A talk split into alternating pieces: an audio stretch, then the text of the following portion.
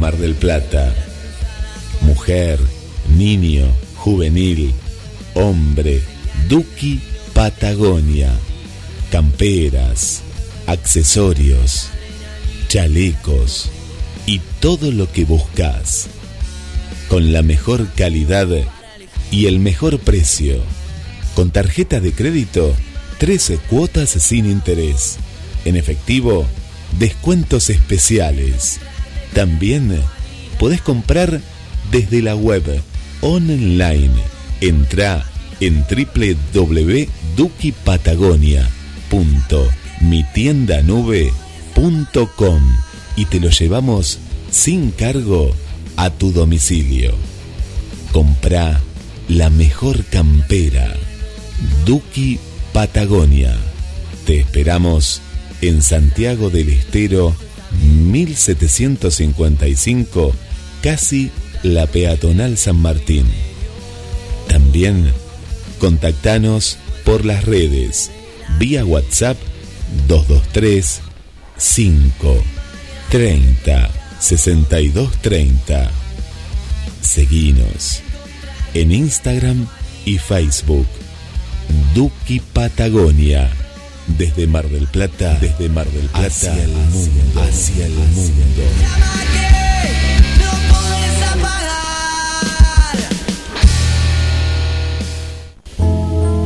Date un gusto. Lalis, pastelería artesanal. Esos sabores únicos que viven en tu recuerdo. Lalis, pastelería artesanal. Comunicate al 474 4688 o envíanos un mail a lalis pastelería artesanal arroba hotmail.com Date un gusto. Lalis, pastelería artesanal.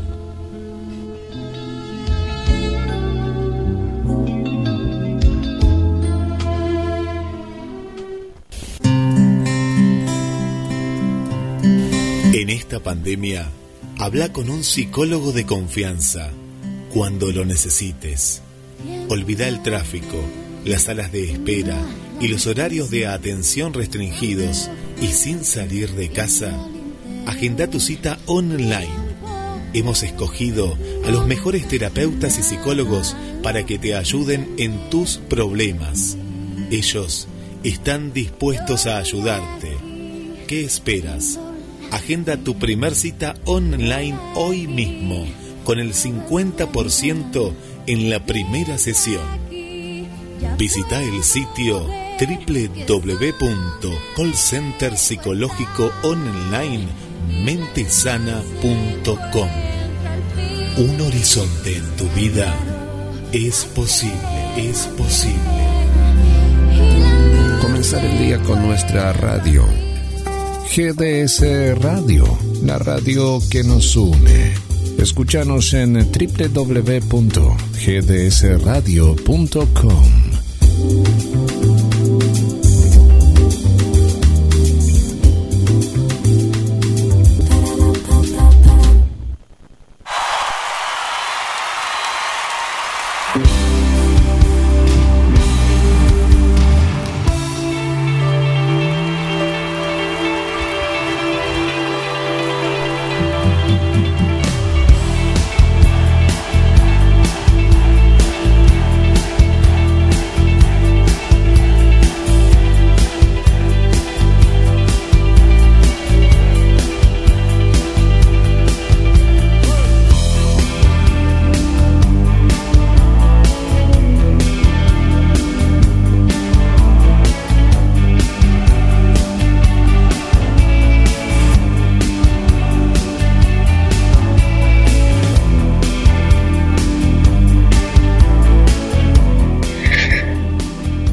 comienza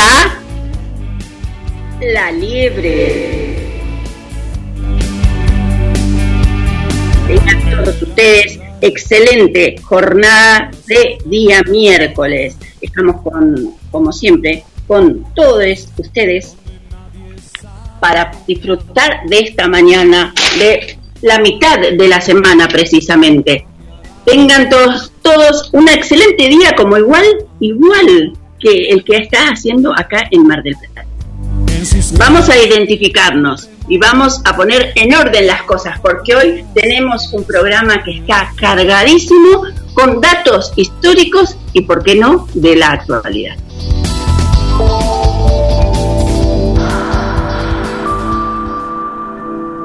Presta atención a esta simple combinación de sonidos. En los pequeños detalles está nuestra esencia. GDS Radio.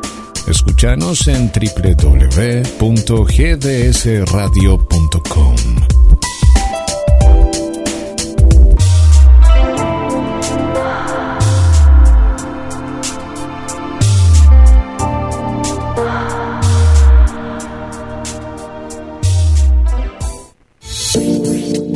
Estás escuchando La Liebre con Karina Rodríguez.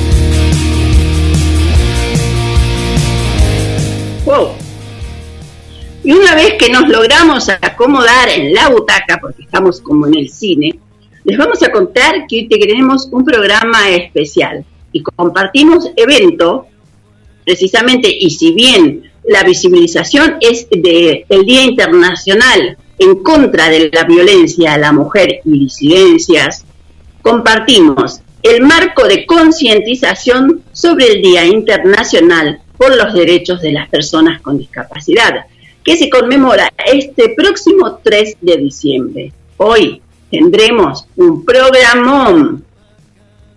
Bien, vamos a recibir así a grosso modo, le cuento, a Vivian Bir, a María Elena Gutiérrez, a Liliana Azará y a Lucía Gorricho. Vamos a tener el tema de aborto, prostitución, ecofeminismo y todo lo que sucede en la actualidad no te pierdas este programa que será de colección. Mientras vamos buscando la conexión para transmitir en directo todo el programa, señor operador, nos vamos a ir compartiendo los tips. Nos identificamos con ellos, vienen las publicidades y no te vayas porque Lalis nos acompaña.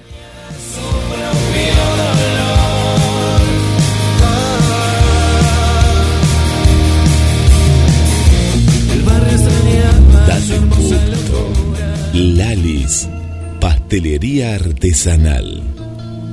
Esos sabores únicos que viven en tu recuerdo. Lalis, pastelería artesanal. Comunicate al 474 4688 o envíanos un mail a lalis pastelería artesanal arroba hotmail.com. Date un gusto. Lalis, pastelería artesanal.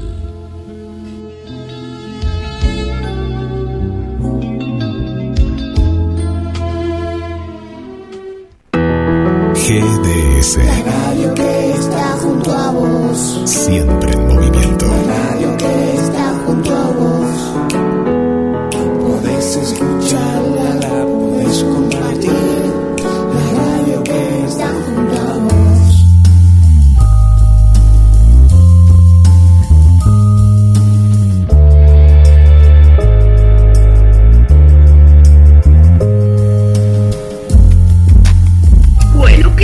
¿Qué es esto de, del Día Internacional por los Derechos de las Personas con Discapacidad? Y vos o usted se preguntarán, ¿qué es? ¿Es una fecha nueva estipulada? Y sí, es relativamente nueva. Y es normal que no la conozcas, que no la hayas escuchado. ¿Por qué? Es en 1992 cuando se instaura que en la Asamblea General de Naciones Unidas proclamó el día 3 de diciembre como el Día Internacional de las Personas con Discapacidad, o mejor dicho, el Día Internacional de los Derechos de las Personas con Discapacidad, para fomentar una mayor integración en la sociedad de las personas con discapacidades. La Convención sobre los Derechos de las Personas con Discapacidad y su protocolo facultativo fueron aprobados el 13 de diciembre del 2006 en la sede de las Naciones Unidas en Nueva York y quedaron abiertos a la firma el 30 de marzo del 2007. A partir de ahí es donde se instaura nuestra constitución de los derechos de las personas con discapacidad. Y una de las consignas que anda circulando y es muy habitual encontrarla es la forma de nombrarnos. ¿Cómo se dice? ¿Discapacitado? ¿Persona con discapacidad? ¿O con capacidades diferentes quizás? En distintos medios de comunicación y en el lenguaje cotidiano escuchamos diferentes términos para definir a las personas con discapacidad. Se han difundido conceptos como discapacitado, capacidades diferentes, capacidades especiales y otros más en desuso como minusválido, inválido, impedido o deficiente. Pero este aquí que el término correcto es persona con discapacidad. Persona con discapacidad. La forma en que nos expresamos define y difunde maneras de ver el mundo y de entender a las personas. Esto tiene consecuencias en el respeto de los derechos de esas personas. Por eso, es de vital importancia expresarnos correctamente y decir personas con discapacidad. Vamos ahora sí, señor operador, a escuchar a Elías Lucero. Él es el triatleta Ironman de José Cepas, que nos explica precisamente la importancia de llamar con su epistemología correcta a las personas con discapacidad.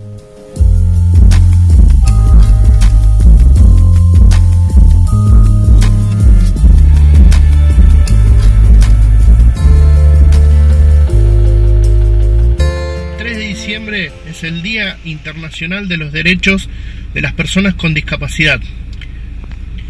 Y por ello solicitamos el término persona con discapacidad, el cual permite cuidar la individualidad del sujeto y ubicar a la discapacidad en su rol de cualidades, que todo lo que un sujeto es o puede ser. Mi nombre es Elías Lucero, soy para triatleta Ironman de la ciudad de José Cepaz.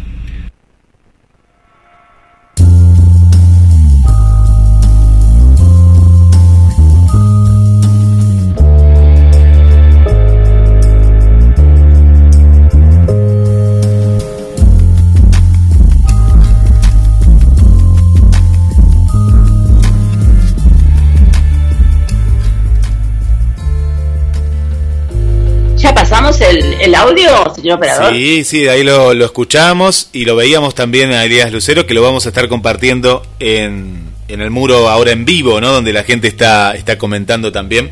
Eh, ahí lo veíamos a- al amigo y atleta Elías Lucero.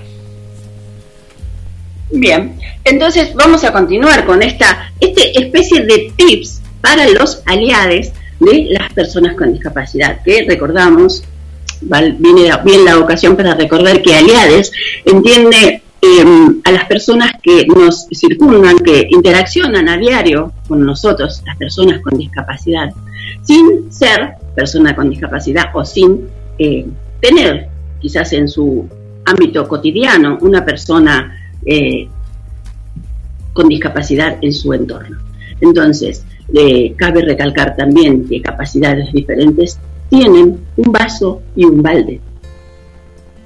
Y, especiales son las pizzas. PCD es el término con el que eh, achicamos la palabra, que quiere decir persona con discapacidad, desde ahora y en más. ¿Por qué? Porque cuando decimos discapacitados, en lugar de persona con discapacidad, estamos poniendo un rasgo de una persona por encima de su identidad. Esa persona deja de ser todas las cosas que es o que puede ser y pasa a ser discapacitado, invisibilizando gustos, deseos y aspiraciones, solo porque socialmente no se asocian a ciertas condiciones. El lenguaje es una de las vías para incluir.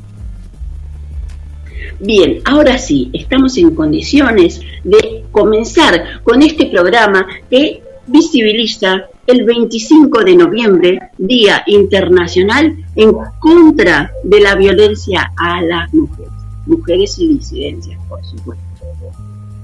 Y en instantes nada más vamos a recibir a María Elena Gutiérrez, la secretaria de género de la CTA de Mar del Plata.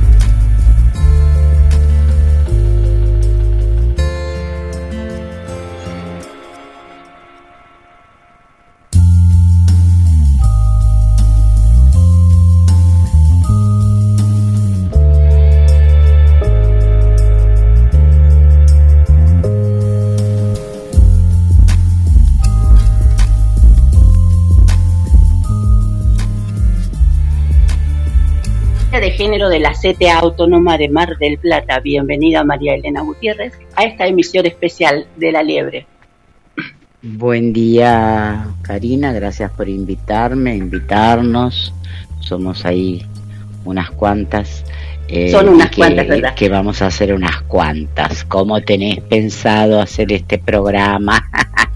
es, como una especie de conversación una especie de conversación entre todas con diferentes puntos porque cada una tiene una perspectiva diferente. Y son preguntas una especie de preguntas sencillas que puede contestar la que la que quiera en realidad. No hay un orden cronológico. Bueno bueno. Vos querés contarnos algo de la grilla mientras tanto ¿De hoy? sí de la local vos querés que yo te cuente de lo local lo local hay programado eh, una actividad presencial que es una caravana, ¿sí? Eh, en la cual se va a desplegar una bandera, la bandera de todos los años que vamos agregándole, lamentablemente cada vez está siendo más larga porque se van sumando las los femicidios que van sucediendo y en esa caravana eh, va a ser por la avenida Luro, va, el punto de partida va a ser el monumento a las 15.30 en Luro y San Luis.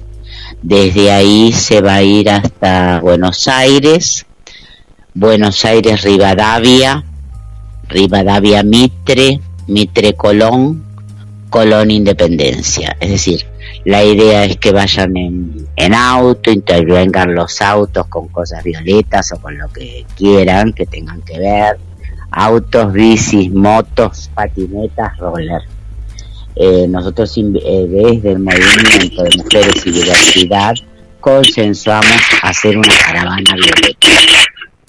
Y después va a haber eh, un festival verde, que eso va a ser vía, eh, como se dice, vía Zoom, que para ingresar es de 18 a 20, hay que ir al Facebook, del movimiento y vas al link del grupo, se armó un grupo para eso, que es hashtag 25N Caravana Violeta Festival Verde 2020. Y ahí Bien. te haces amiga e ingresas. Buenísimo, buenísimo. Eh, una pregunta más. Em, sí. Se escucha un eco horrible. Se, se escucha que alguien está como mezclando algo. Eh, bueno, la pregunta es la siguiente. ¿Hay desconcentración en la marcha o se vuelve al lugar de partida?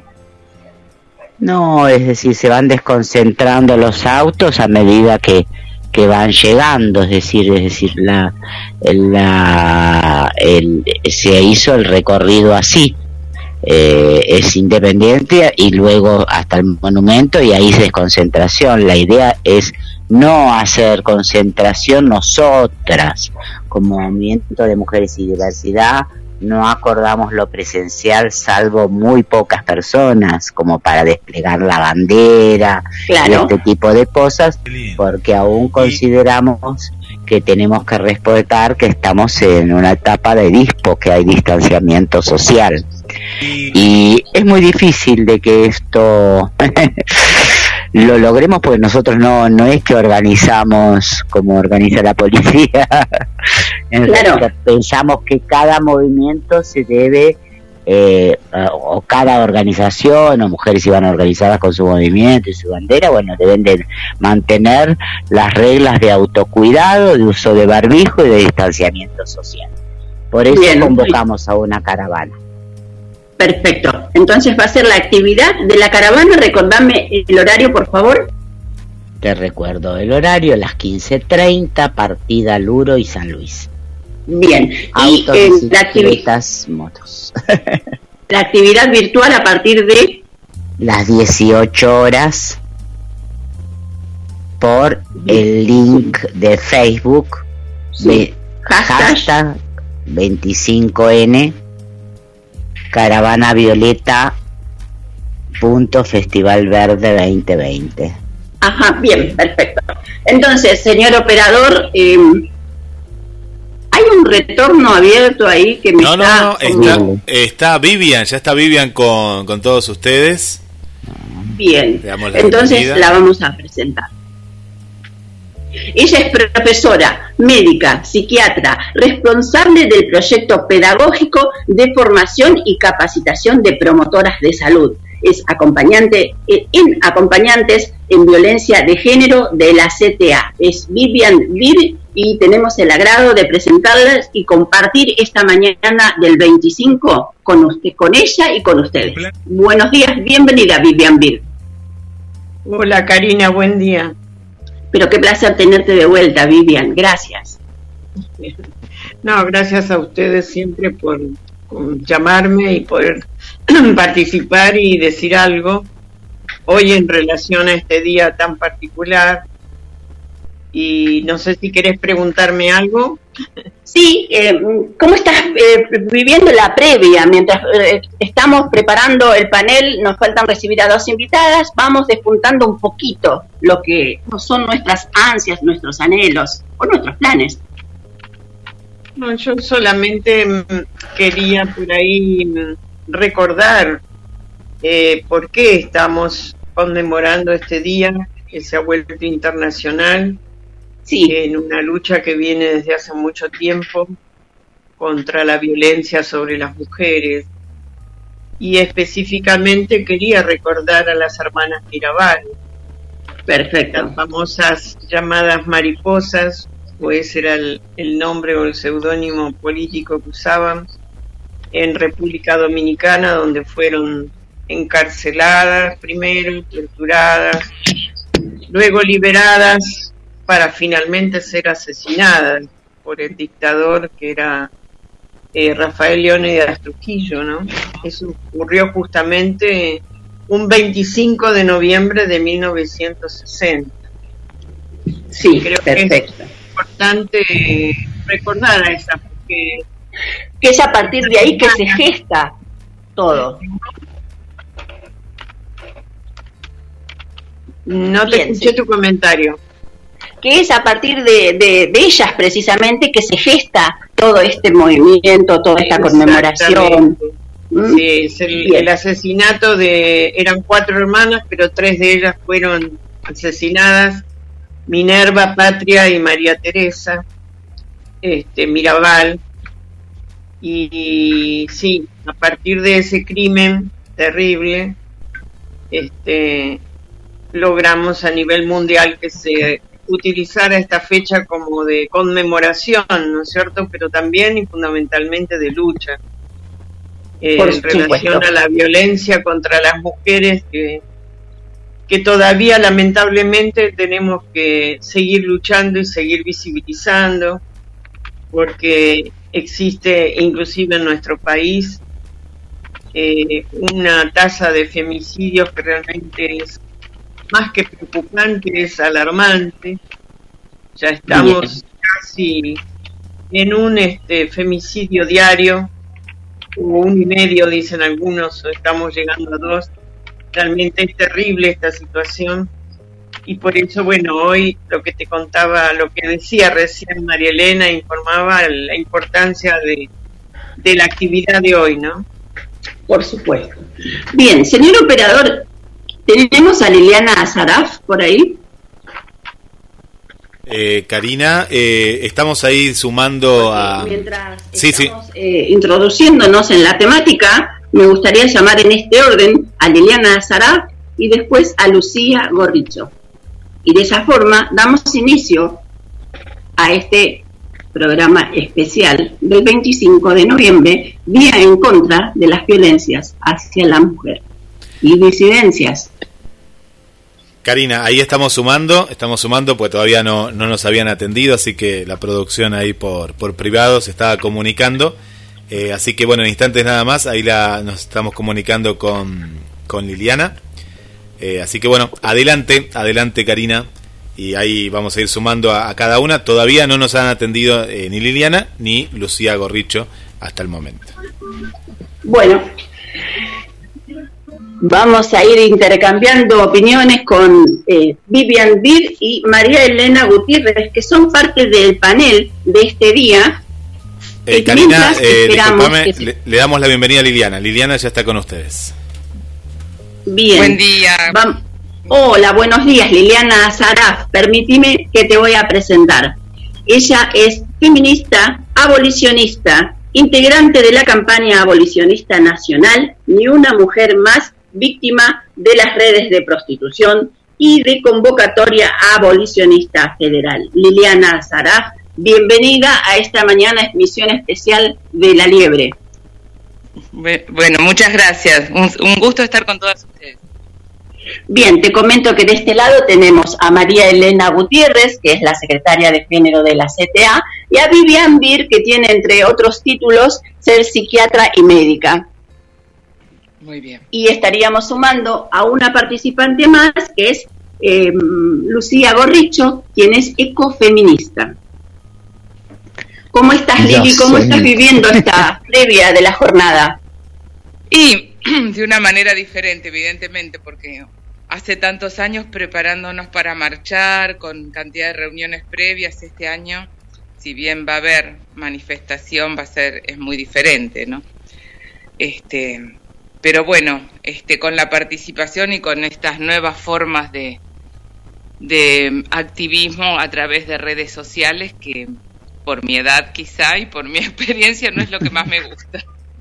claro, es como, como que nos toma todas por sorpresa esto, ¿no? Sí, sí, sí, sí. Prefiero el cara a cara, el encuentro con las compañeras, este, los debates personales, las reflexiones que después se pueda seguir hablando. No, no, las formas de comunicación, pero bueno, también tiene que ver con la edad, supongo. Bien. Bueno, mientras eh, sumamos a Lucía Gorricho, vamos a seguir hablando acerca de las hermanas Mirabal, que ya hicimos una breve introducción sobre quiénes eran las hermanas Mirabal, llamadas y denominadas las mariposas, que murieron a manos del dictador de Leonidas Trujillo. Y aproximadamente en el año 1960, puede ser, si no me fallan los cálculos, chicas. Sí, sí, sí, 1960. 1960. Y es a partir de ahí que se eh, evoca, digamos, conmemora. Ahí me parece. Hola. Hola. Hola. Sí, ¿quién está ahí? Eh, no, todavía. Eh, Elena? No, no, estamos eh, cuatro. Eh, no, Lucía todavía no, no, no, está en conexión, así que vamos a seguir intentando desde aquí. Desde Chicas, ¿alguna quiere ir comentando así, soltando un bocadillo mientras esperamos que se conforme el panel? Pero yo sí. Hola, primero saludarte, Liliana, ¿cómo estás? María Elena. ¿Cómo estás? Bueno, nada, yo sí quiero meter un bocadillo porque eh, en este Día Internacional de la Mujer a mí me parece que que hubo un avance, por lo menos nosotros desde acá en Mar del Plata, eh, en nuestros debates, cuando preparamos todas las organizaciones el año pasado, eh, levantamos que este no era eh, un Día Internacional de la, contra la Violencia de la Mujer, sino que era un Día Internacional contra la Violencia de la Mujer eh, que ejercía una cuestión política, por una cuestión política.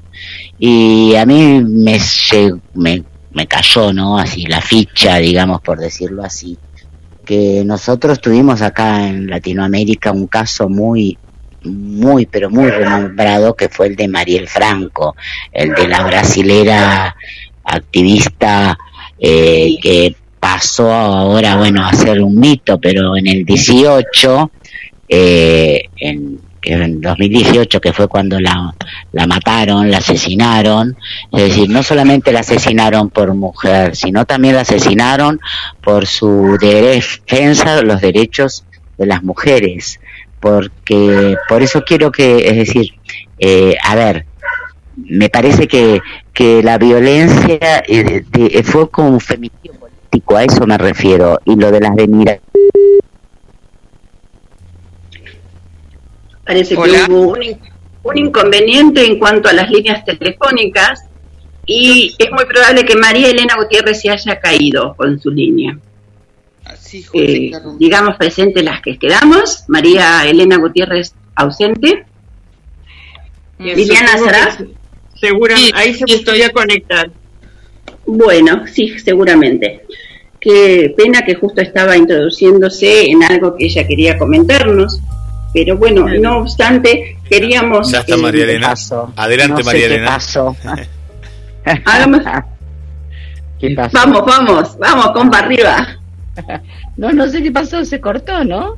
Eh, bueno, no sé dónde dejaron de escucharme, pero lo que yo quería decir era que, es decir, ah, tenemos que hablar de femicidios políticos, porque las Mirabal fueron asesinadas por Trujillo, precisamente no porque estuvieran en su casa diciéndole al marido, no, vos tenés que cocinar, eh, defendiendo un derecho doméstico, sino que, es decir, fueron asesinadas porque eran parte de una organización política que estaba en contra de él. En el caso de Mariel Franco, también ella ocupaba, era concejal, si no me acuerdo, si no recuerdo mal, cuando la asesinaron, y, y era una activista política en defensa de las derechos de las mujeres y de las afro. Entonces, eh, yo creo que esto hay que ponerlo, ¿no? Es decir, hay que rescatarlo. Eh, bueno, nada, eso. Yo voy a polemizar un poquito con María Elena.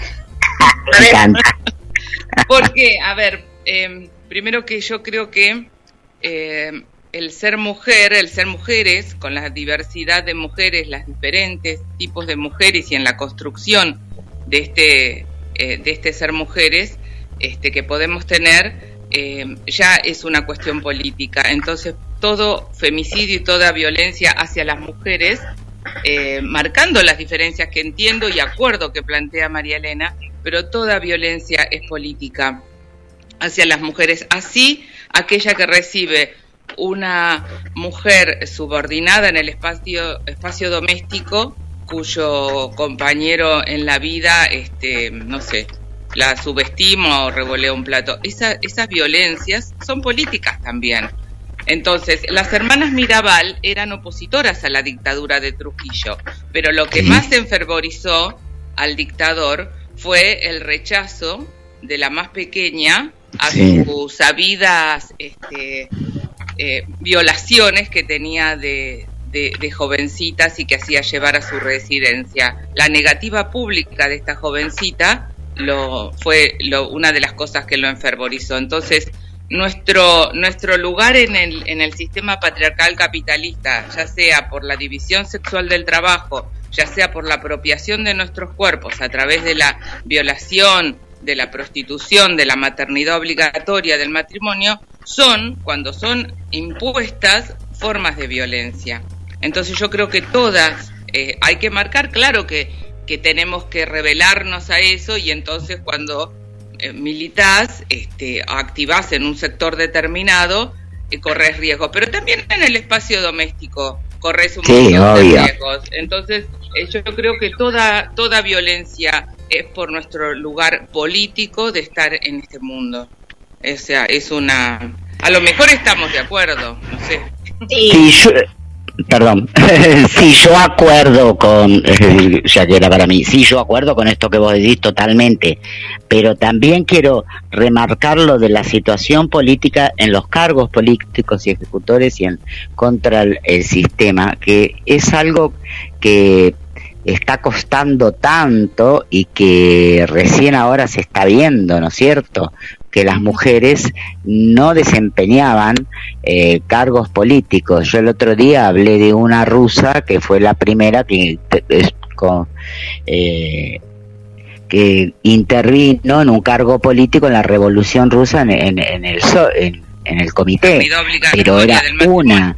Y siempre estamos luchando por esa paridad que y en realidad no es no solamente por la paridad sino la alternancia porque no es lo mismo ser concejal que ser senadora, ¿no es cierto? es decir, eh, a eso me refería.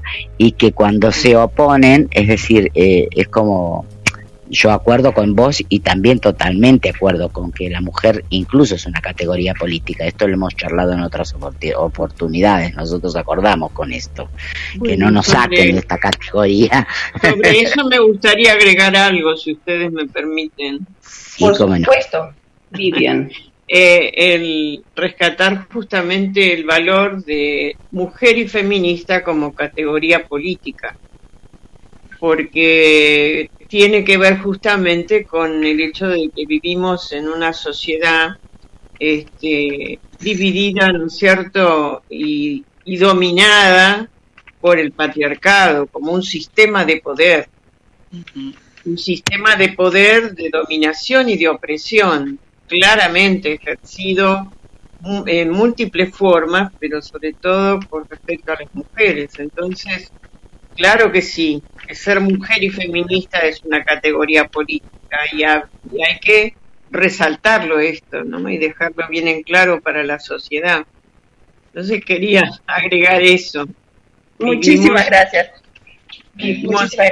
tema de poder, de dominación, de opresión, por el sistema, ya sea por el sistema de capitalismo, pero también por el sistema patriarcal imperante desde hace siglos y seguimos luchando contra eso. De acuerdo.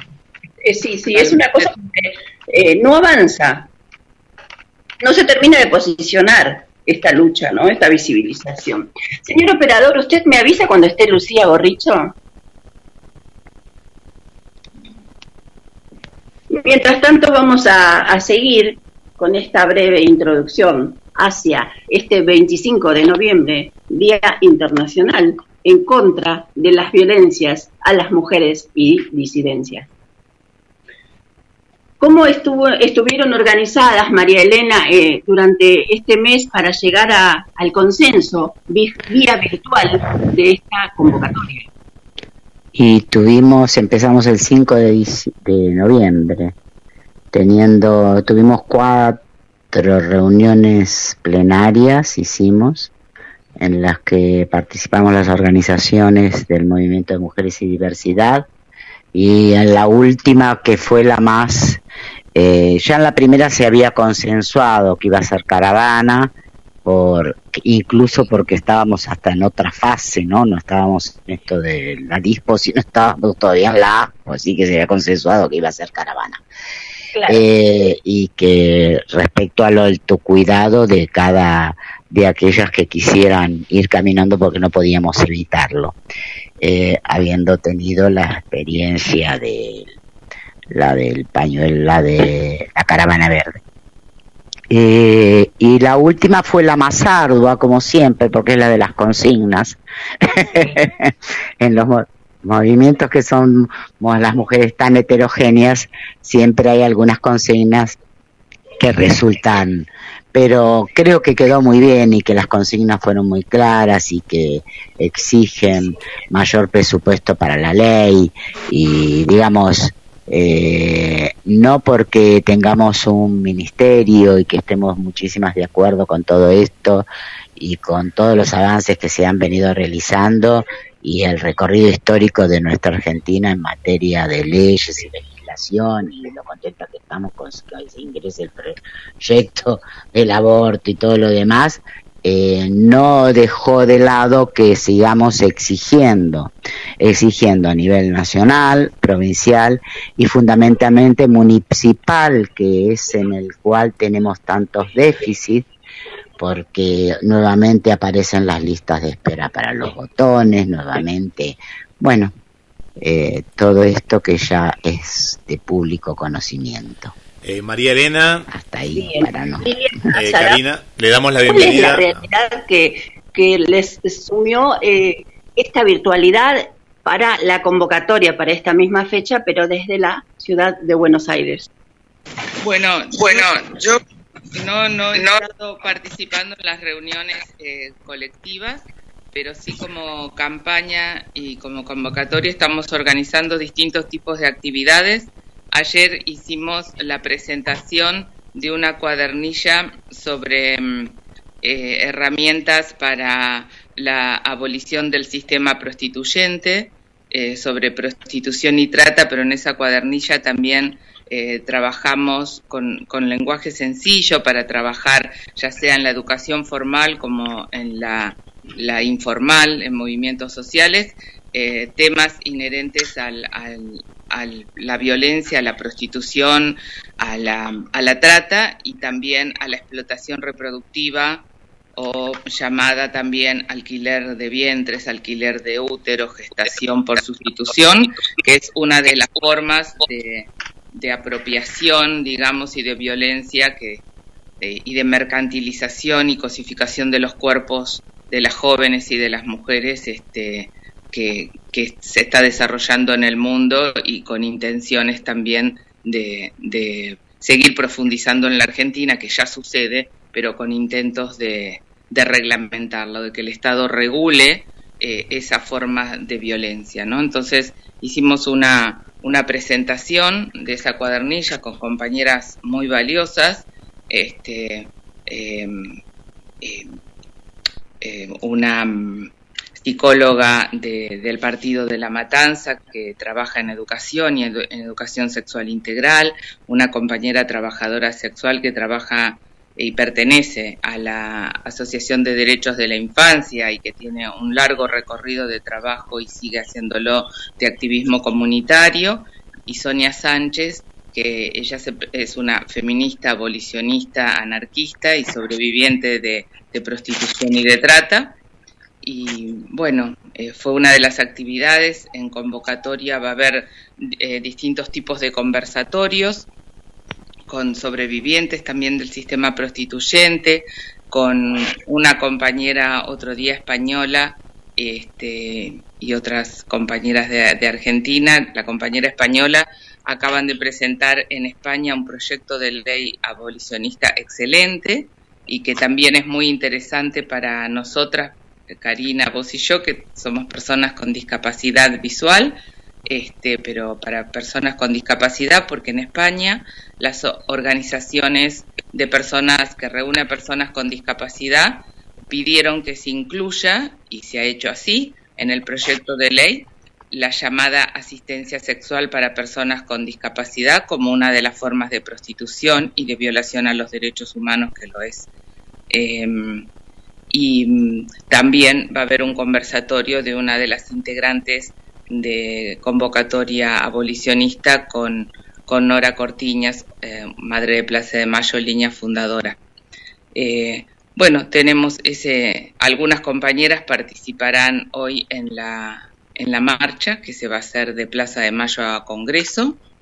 Este, y bueno, ese es, seguimos tratando de, de, relacionar y de que, de, formarnos y formar, porque nos estamos formando permanentemente en la íntima relación que tiene eh, el abuso sexual y la violencia que se ejerce sobre niñas, niños y adolescentes y el continuum de, la violencia que, que, se, que sigue después en la adultez de, las mujeres, porque bueno, a los, a los varones, eh, bueno, no nacen ni violentos ni prostituyentes, entonces para nosotras es fundamental eh, esa formación, esas capacitaciones, esas, esos eh, trabajar inclusive con las líderes comunitarias y con los líderes comunitarios de los movimientos sociales, lo que implica eh, las distintas formas de violencia, aunque parezcan mínimas, no lo son, son las que van naturalizando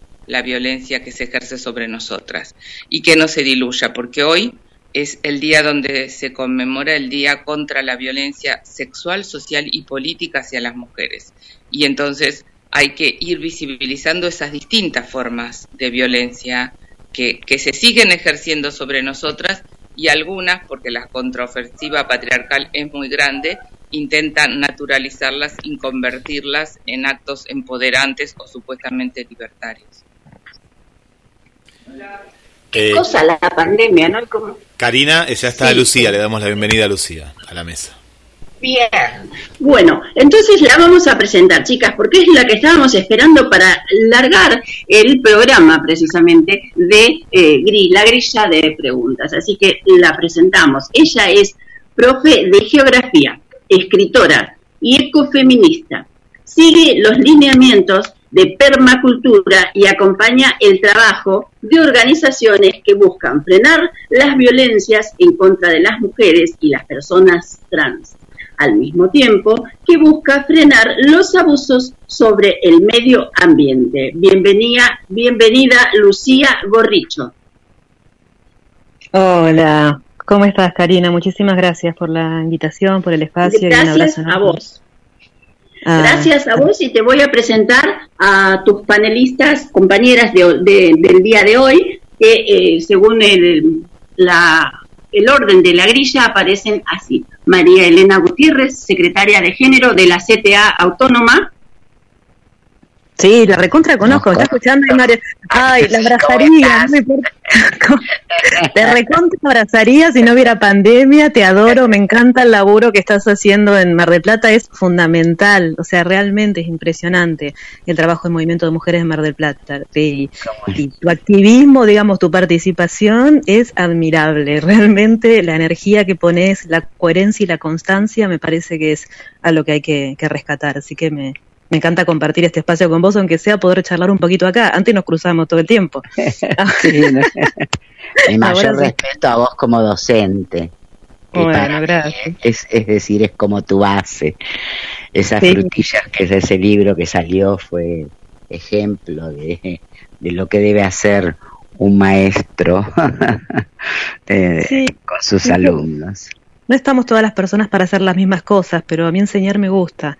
Me parece que pasa por ahí. Sé que el conocimiento nos hace libres, que hay que, como recién hablaba la compañera, no esto de los talleres y la formación constante tiene que estar y no hay que tenerle miedo a los debates porque sea diferente, ¿no? La, eh, la otra persona que piense distinto. No, no deberíamos, no debería ser un problema. Justamente es lo que nos hace, los enriquece el movimiento feminista, la diversidad de enfoques de todos los temas y desde ahí seguimos avanzando y creciendo y, y mejorando nuestras prácticas. No somos las mismas que hace 10 años. Bien, a continuación Permitime que te presente, perdón. espero también la conozcas, ella es profesora médica psiquiátrica y responsable del proyecto pedagógico de formación y capacitación de promotoras de salud y acompañantes en violencia de género de la CTA también, y es Vivian Bier. Hola, Karina. Puedo, hola, mucho gusto. ¿Puedo agregar algo? Médica, psiquiatra, sí, pero creo que psiquiátrica no, todavía no. Para poner un tono de humor en esta, en esta mesa. Un error de expresión. en estos días que queremos eh, la epistemología es tan importante, ¿no? Siempre para poner, digo yo, un tono de humor. Tan saludable, sí. Bien.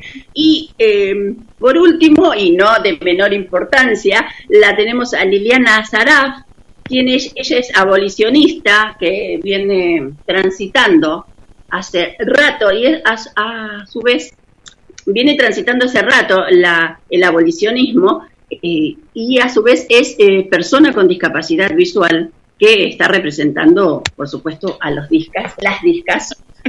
Y de esta forma tenemos completado el panel con Lucía Gorricho y vamos a identificarnos, vamos a hacer las publicidades correspondientes para que después nada nos detenga. Señor operador, por favor. Ella es profesora médica del proyecto pedagógico de promotoras de salud este espacio con vos, aunque sea poder charlar un poquito acá. Antes nos cruzamos todo el tiempo.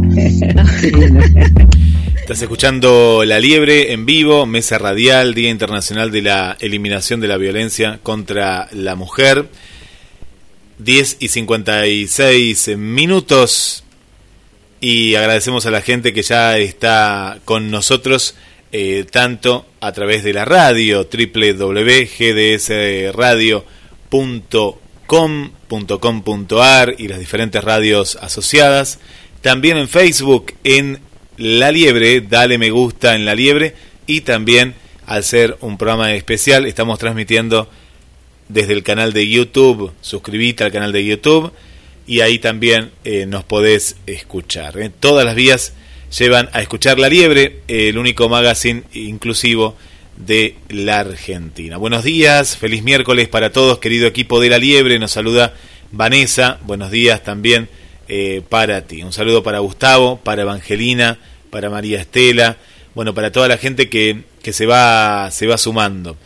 Y como siempre te contamos, bueno, los sabores más ricos y para hacer un mimo, para hacer un regalo, está Lalis Pastelería Artesanal. Lalis Pastelería Artesanal, búscala en Facebook eh, y ahí vas a ver cuántas cosas, cuántas cosas ricas eh, que, que uno puede disfrutar y esos sabores, ¿no? Esos sabores que nos hacen recordar a, lo casero, bueno, lo tiene Lalis Pastelería Artesanal. Date, un gusto. Lalis Pastelería Artesanal. Esos sabores únicos que viven en tu recuerdo. Lalis Pastelería Artesanal. Comunicate al 474 4688 o envíanos un mail a lalis pastelería artesanal hotmail.com Date un gusto. Lalis, pastelería artesanal.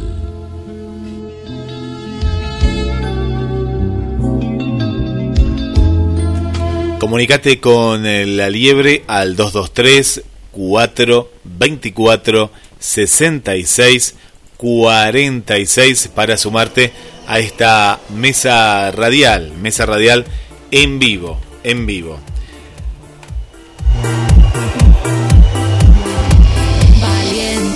Libres, diversas, somos manada feminista hacia la huelga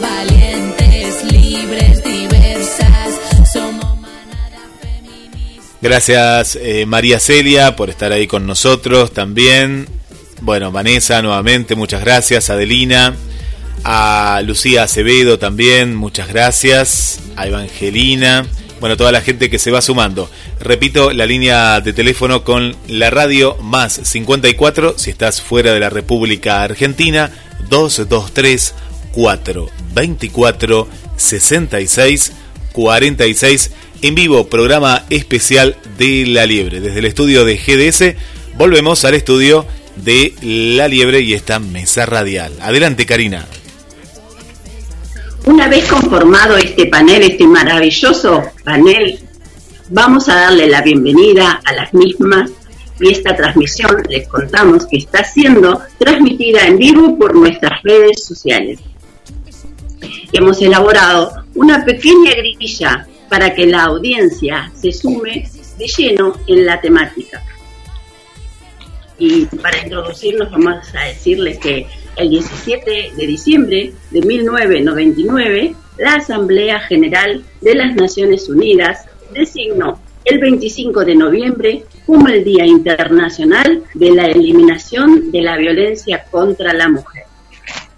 Más tarde, en 1993, la Asamblea General de Organizaciones de las Naciones Unidas, la ONU, declaró oficialmente esta fecha como el Día Internacional contra la Violencia de Género y emitió por primera vez la Declaración sobre la Eliminación de la Violencia contra la Mujer. La ONU entiende como violencia contra las mujeres a todo acto de violencia que tenga o pueda tener como resultado un daño o sufrimiento físico, sexual o psicológico para la mujer, así como las amenazas de tales actos, la coacción, la privación arbitraria de la libertad, tanto si se produce en la vida pública como en la vida privada. En esta definición, no podemos avanzar sin evocar a las hermanas Mirabal, quienes ya fueron presentadas eh, incluso dentro de la historia de los cuatro años de la liebre, con María Elena les hemos compartido año tras año y en el mes que corresponde las vidas, las historias y su recorrido en esta vida. Así que una vez superada esta, este, este tramo de la grilla, vamos a pasar directamente a la pequeña grilla y humilde grisa que hemos elaborado desde la nieve. Les recuerdo que acá van a poder contestar sin orden, no hay un orden establecido, no hay una moderadora, vamos a intentar que sea una charla eh, afín y formal. Y la primera cuestión a analizar sería que la definición de feminismo lo describe como movimientos sociales y políticos heterogéneos, por lo tanto, deducimos que no hay una única forma de feminismos. Chicas. Yo quiero decir algo que es cortito. Eh, hay tantos feminismos como feministas somos.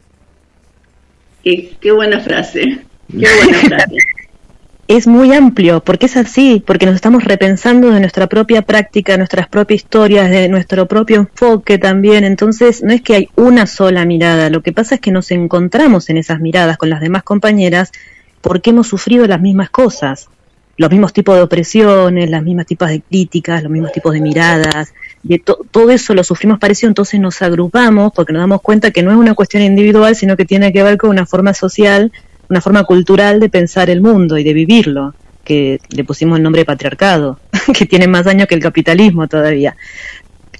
Es todo un desafío querer cambiarlo y necesitamos de la organización, justamente porque del otro lado sí están muy organizados, aunque parezca que no.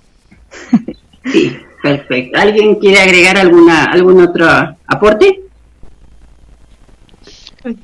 Yo agregaría solamente que este, feminismo ya es un salto cualitativo muy grande en la histórica lucha de las mujeres contra las, opresiones y, por su autonomía y por su empoderamiento, porque digo un salto cualitativo porque tiene que ver justamente con movimientos organizados de mujeres a lo largo y ancho de todo el planeta creo que en ese sentido yo diría que es un salto cualitativo muy importante. Ya no son luchas individuales o de pequeños sectores, sino de enormes organizaciones de mujeres luchando por sus derechos. Bueno, eso quería agregar nada más. Muchísimas gracias. Y yo algo. dale, dale es decir, eh, que tiene que ver con lo que Biblia planteaba, ¿no? Que no son reivindicaciones parciales que se hacen. que hasta hace tiempo veníamos haciendo, venían haciendo reivindicaciones parciales. El feminismo tal cual es un movimiento eh, de mujeres heterogéneo y hay diversidad. Bien. Bueno, que, ah, Sí, eh, yo acuerdo con todo lo que se ha expresado, así que ¿Sí? voy a sumar algo. Este, eh, el, el feminismo, con, con los distintos posicionamientos que hay en el feminismo, es el, el movimiento político, social y cultural que surge para la liberación de las mujeres. Entonces, lo que me parece en esta etapa del patriarcado capitalista neoliberal es remarcar para, para que no pierda esa capacidad transformadora que, que el feminismo tiene un, sujeto político este, fundamental de transformación, que, son, que somos las mujeres. Eso no significa que las mujeres solamente como feministas vamos a analizar la situación de las mujeres, sino que como es histórico, vamos a estar en contra de otras formas de discriminaciones, de violencia y de opresión. Este, pero me parece importante remarcarlo porque yo creo que hay una tendencia a la dilución, eh, a convertirnos en una identidad o en una minoría más si no lo somos.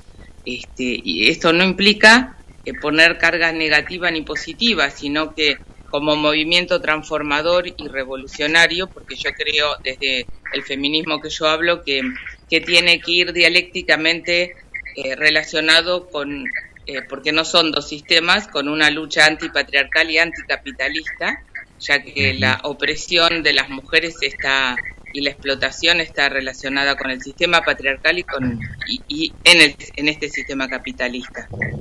Entonces, bueno, y no olvidar que al margen de eh, especificidades eh, personales, hay por ende un sujeto opresor, eh, que es el colectivo de varones. Entonces, eh, es importante, de acuerdo para las políticas que nos vamos a hacer y para las prácticas que vamos a tener.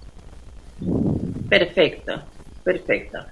El segundo ítem dice, y en cierta forma han ido como eh, contestando tácitamente eh, en sus respuestas la segunda pregunta que se formula, que dice, ¿bajo qué condiciones o situaciones se adquiere un hábito feminista? Y el otro punto dentro de la misma pregunta es, ¿por qué las feministas, feministas han sido tratadas de marimachos, feas o brujas?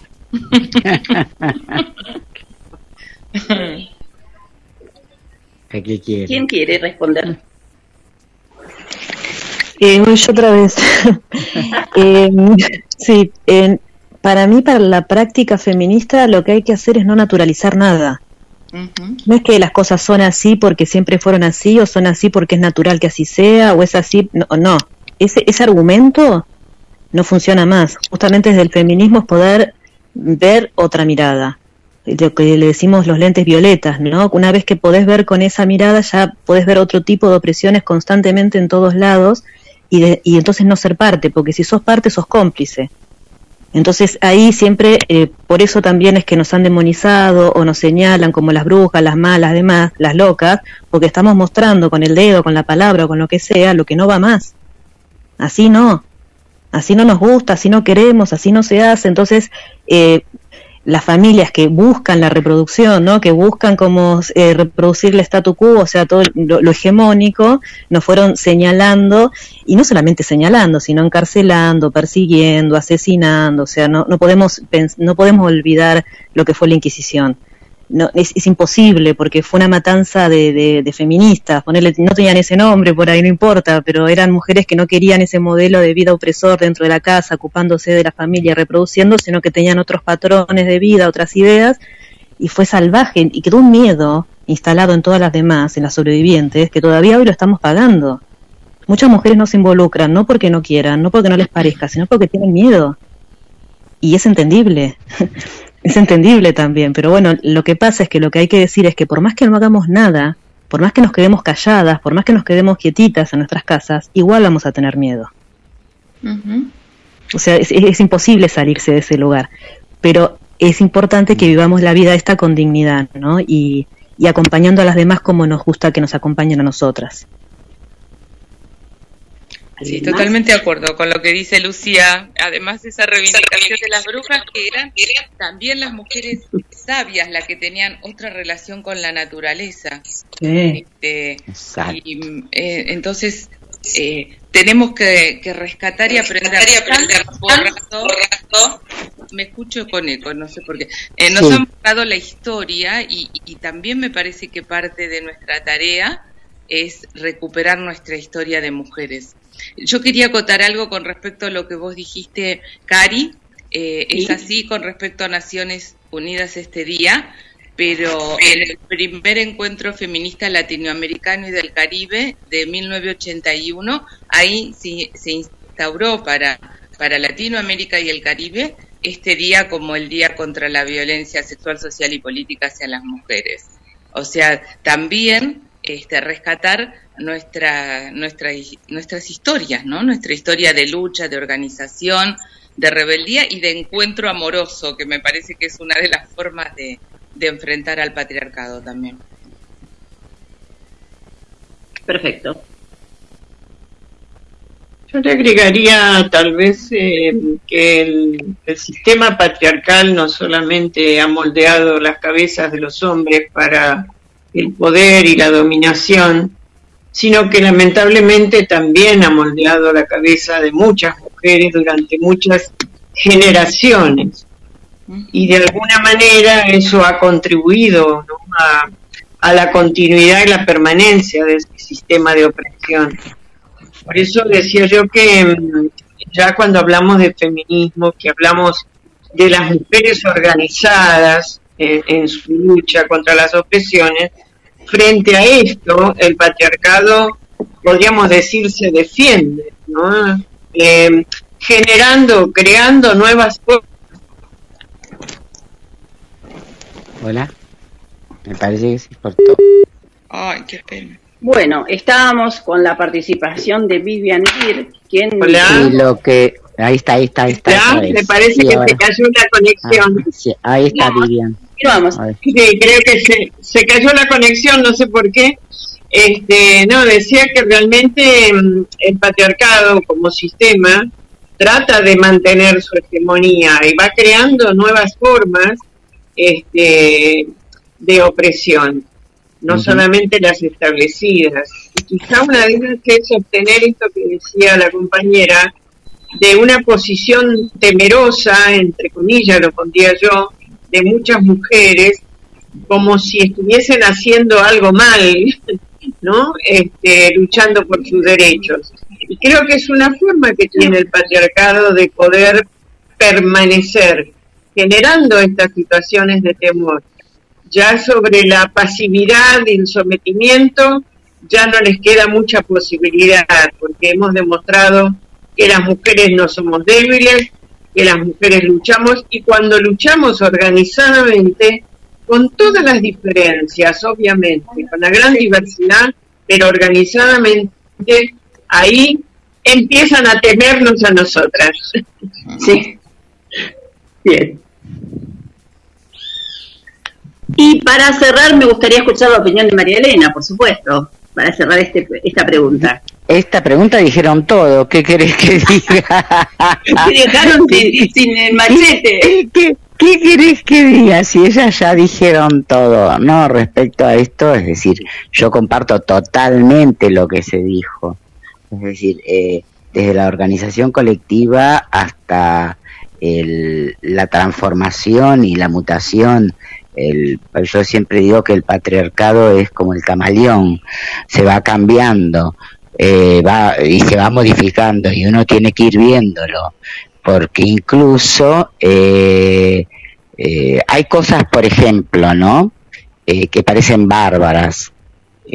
Yo recuerdo, no sé si el, último encuentro de mujeres, y lo traigo en relación a la modificación del patriarcado, en el último encuentro de mujeres, en los talleres, en las escuelas, estaban los papás con sus niñas. Ah, qué bien, dice uno, mirá, ella está ahí. Él no tenía por qué estar ahí, podía estar en la plaza jugando con su niña, en la casa, pero sin embargo estaba en el espacio público en que estaba su mujer. Claro. Y a eso, eh, eh, esas son las transformaciones que no son transformaciones. Yo ayudo, por ejemplo. No, yo no ayudo.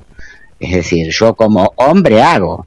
Es decir, eh, se entiende y me parece que, que, que, que ahora se cada vez se convierte más sutil porque las mujeres estamos cada vez más con el velo descorrido, ¿no? Eh, y bueno, yo creo que una de las cosas que ha hecho que las mujeres nos empoderáramos y nos empoderamos y seguimos empoderando, coincido con Vivian y con Lilian, creo que fueron, o ni que, es decir, la quema de las brujas eh, fue porque ellas eran las sabedoras, las sabias y las portadoras de conocimiento. Así que chicas, a democratizar el de conocimiento del feminismo. Nada, eso. Sí, por supuesto. Eh, era una de esas de las condiciones con las por las cuales eran llevadas a la muerte inmediata, ¿no? Ya sea mediante la hoguera o, o cosas similares. Pero bueno, eh, en parte siguen adelantándose a mis respuestas, a mis preguntas. y está perfecto. Dice, la siguiente, el siguiente punto está basado en los roles. Los roles de género que son consecuencia de un condicionamiento social. Y ser feminista implica ser marimacho. Es un poco redundante la pregunta, pero era, era parte de lo que cuestionábamos en la, en la versión anterior, de que ser feminista es o ser fea o ser lesbiana, porque no te gustan los hombres precisamente. Eh, así que otra de las, esta, esta la vamos a pasar como más rápido, porque incluye también a la, a la diversidad. O sea, no por eso la vamos a pasar más rápido, sino que está contestada dentro de eh, esas preguntas que ustedes ya emitieron. ¿Alguna quiere agregar algo? Cri, cri. Yo creo que los este, estereotipos normativos de, y de, de esta sociedad en que vivimos son bien claros, así que bueno, no creo que hay más que agregar en los roles. Eh, yo, yo no agregaría más nada. Eh, por ahí sí, eh, ahí está Lucía, que es, es docente, decir que habría que modificar la ESI, porque la ESI es heteronormativa, ¿qué opinas vos? hay cosas que especifican que todavía hay que hacerlas, ¿no? Sí, todo el, todo el sistema educativo está pensado para las cosas de los nenes y las cosas de las nenas. Sí. Supuesto no se contempla a las personas trans, ¿no? Es como que nenes y nenas y nada más. Y después roles que en realidad nos perjudican a nosotras y a ellos. Es como, ¿por qué manejar herramientas es de hombre? O de marimacho, como dicen en el Claro. Y es tan útil las herramientas y las podemos usar. Hay una compañera que es albañil y ella dice, de la fuerza lo único que se me complica son las bolsas de cemento que son de 50 kilos. Pero a los hombres también. ¿A quién se le ocurre hacer una bolsa de cemento de 50 kilos que es lo que tiene transportar una persona? Eso es muy agresivo para el cuerpo, pero además, ¿qué tiene de malo que podamos saber de mecánica, que podamos hacer las cosas que supuestamente son de hombre? ¿Por qué? Y además porque ellos también se les priva de un montón de tareas que supuestamente son de mujeres. Eso es lo que se está borrando, eso es lo que tenemos que borrar. Cada persona hace lo que sienta que puede hacer, lo que le gusta hacer, lo que mm, quiere aprender, lo que sienta que puede aportar y no tendría que haber un límite de género. Porque además te dicen que es el- no sé, el sexo débil, pero depende, porque una mujer que entrena cualquier deporte seguramente tiene mucha más fuerza que un hombre sedentario que está todo el día comiendo en su casa y mirando Netflix. O sea, no tampoco tiene que ver por, no, ni siquiera la cuestión física, aunque no sí hay creo que lógica, obviamente. cuestión física. No, no, no, hay una cuestión biológica, claramente, No, no. No. pero no, sí, bueno, no es lo mismo tener útero que no tenerlo, digamos, para mí no es lo mismo, pero bueno, o, o- qué sé yo, no tener pero bueno, ser una persona con capacidades de, de, de- de- claro, De gestar. de gestar, eso nos hace por ahí diferentes, pero nada Claro. más. Eh, yo quería agregar, por ejemplo, que en relación a toda la investigación que hizo en su momento Federici la quema de brujas y este su significado, eh, fue una época además de un alto control de las gestaciones. Era terrible el control que se hacía sobre los embarazos, sobre las mujeres embarazadas. Y- Exactamente, y había mm, este, inclusive hoy lo llamaríamos leyes o reglamentaciones de control, este, para evitar que las mujeres, eh, mm, eh, digamos, para tratar de evitar que las mujeres no se embarazaran o si se embarazaban que pudieran abortar. Y estamos hablando de la Edad Media, ¿no?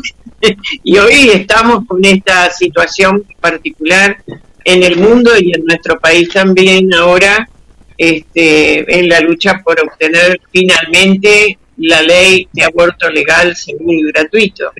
Pero quería agregar eso, que no fue solamente una quema de mujeres, eh, este, de las famosas brujas, entre comillas, sino que fue una época de un alto control de las gestaciones y de los embarazos sobre la mujer. Fue una política poblacional también, ¿sí? Eh, bueno, sí, hemos tenido políticas poblacionales, eh, no solamente en la Edad Media, en nuestra época también.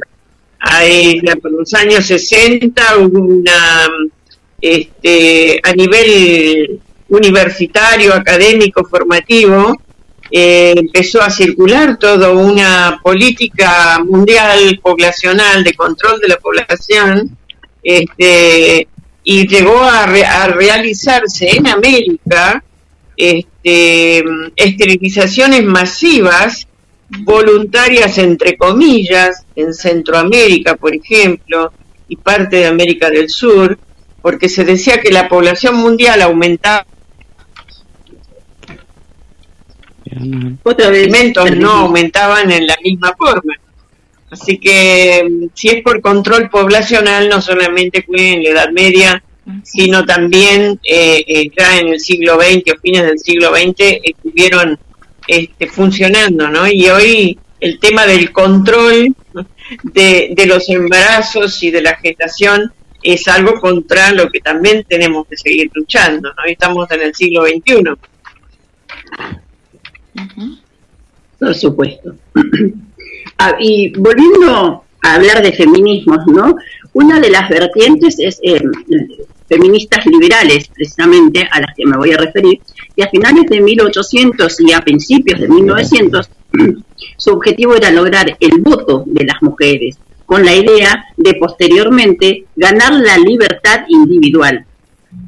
Consideraban que ningún gobierno o costumbre debía prohibir el ejercicio de la libertad personal y proponen una actividad que propone una actividad individualista respecto a, las luchas, ¿no? A avanzar un poquito más dentro del proceso de historia que estamos recorriendo.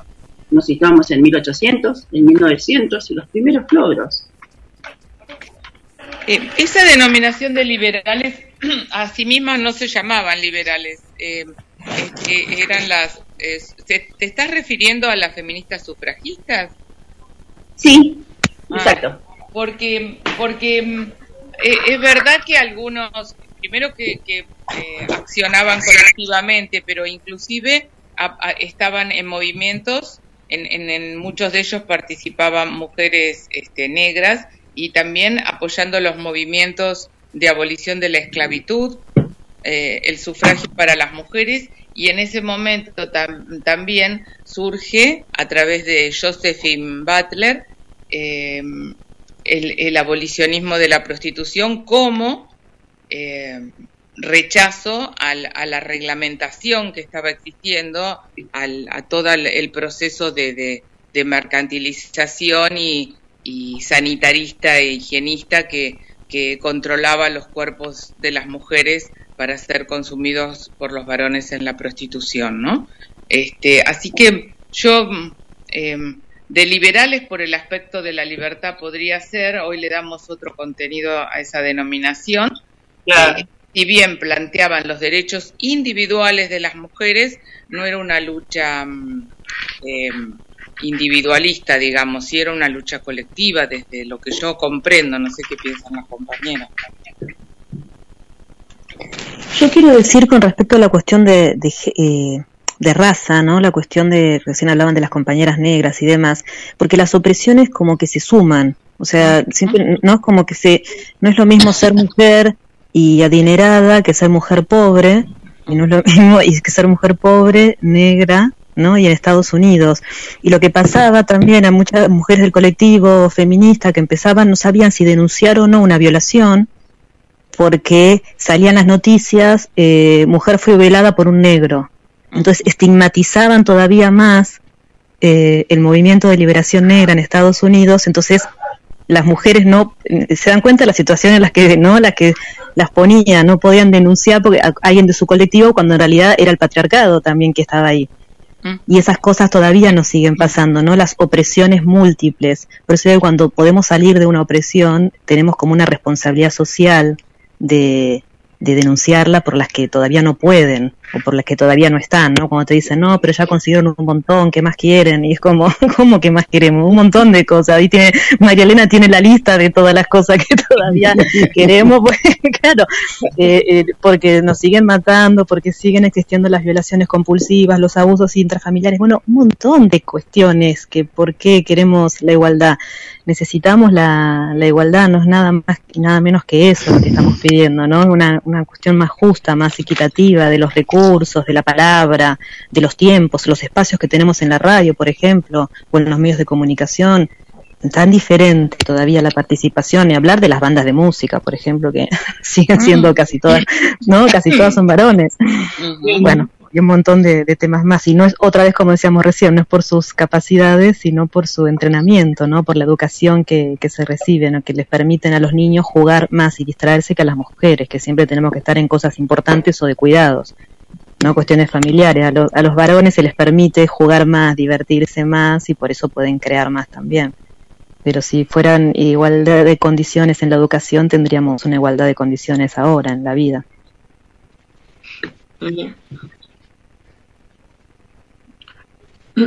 cómo todo va cerrando, ¿no? En, su medida, porque estamos hablando de los roles y de los, roles, de, género. Exacto, y de las relaciones que dividen entre varones y mujeres, entre nenes y nenas, y entre los hábitos de cotidianos, eh, el yo ayudo, como decía María Elena Gutiérrez recién. El yo ayudo, no, no, vos no ayudás, vos compartís la tarea en todo caso, las obligaciones o los derechos. Eh, era, era como necesario que yo lo dijera para una tranquilidad personal, si se quiere. Que más allá de que este cuestionario fue elaborado con, con todas las dudas propias que, que, de las cuales me hago cargo, que, que hoy quiero satisfacer, es como que a través de él voy como afianzando mis propios conocimientos acerca del feminismo. Así que si alguien más quiere aportar una idea a esta pregunta o si no, pasamos a la siguiente.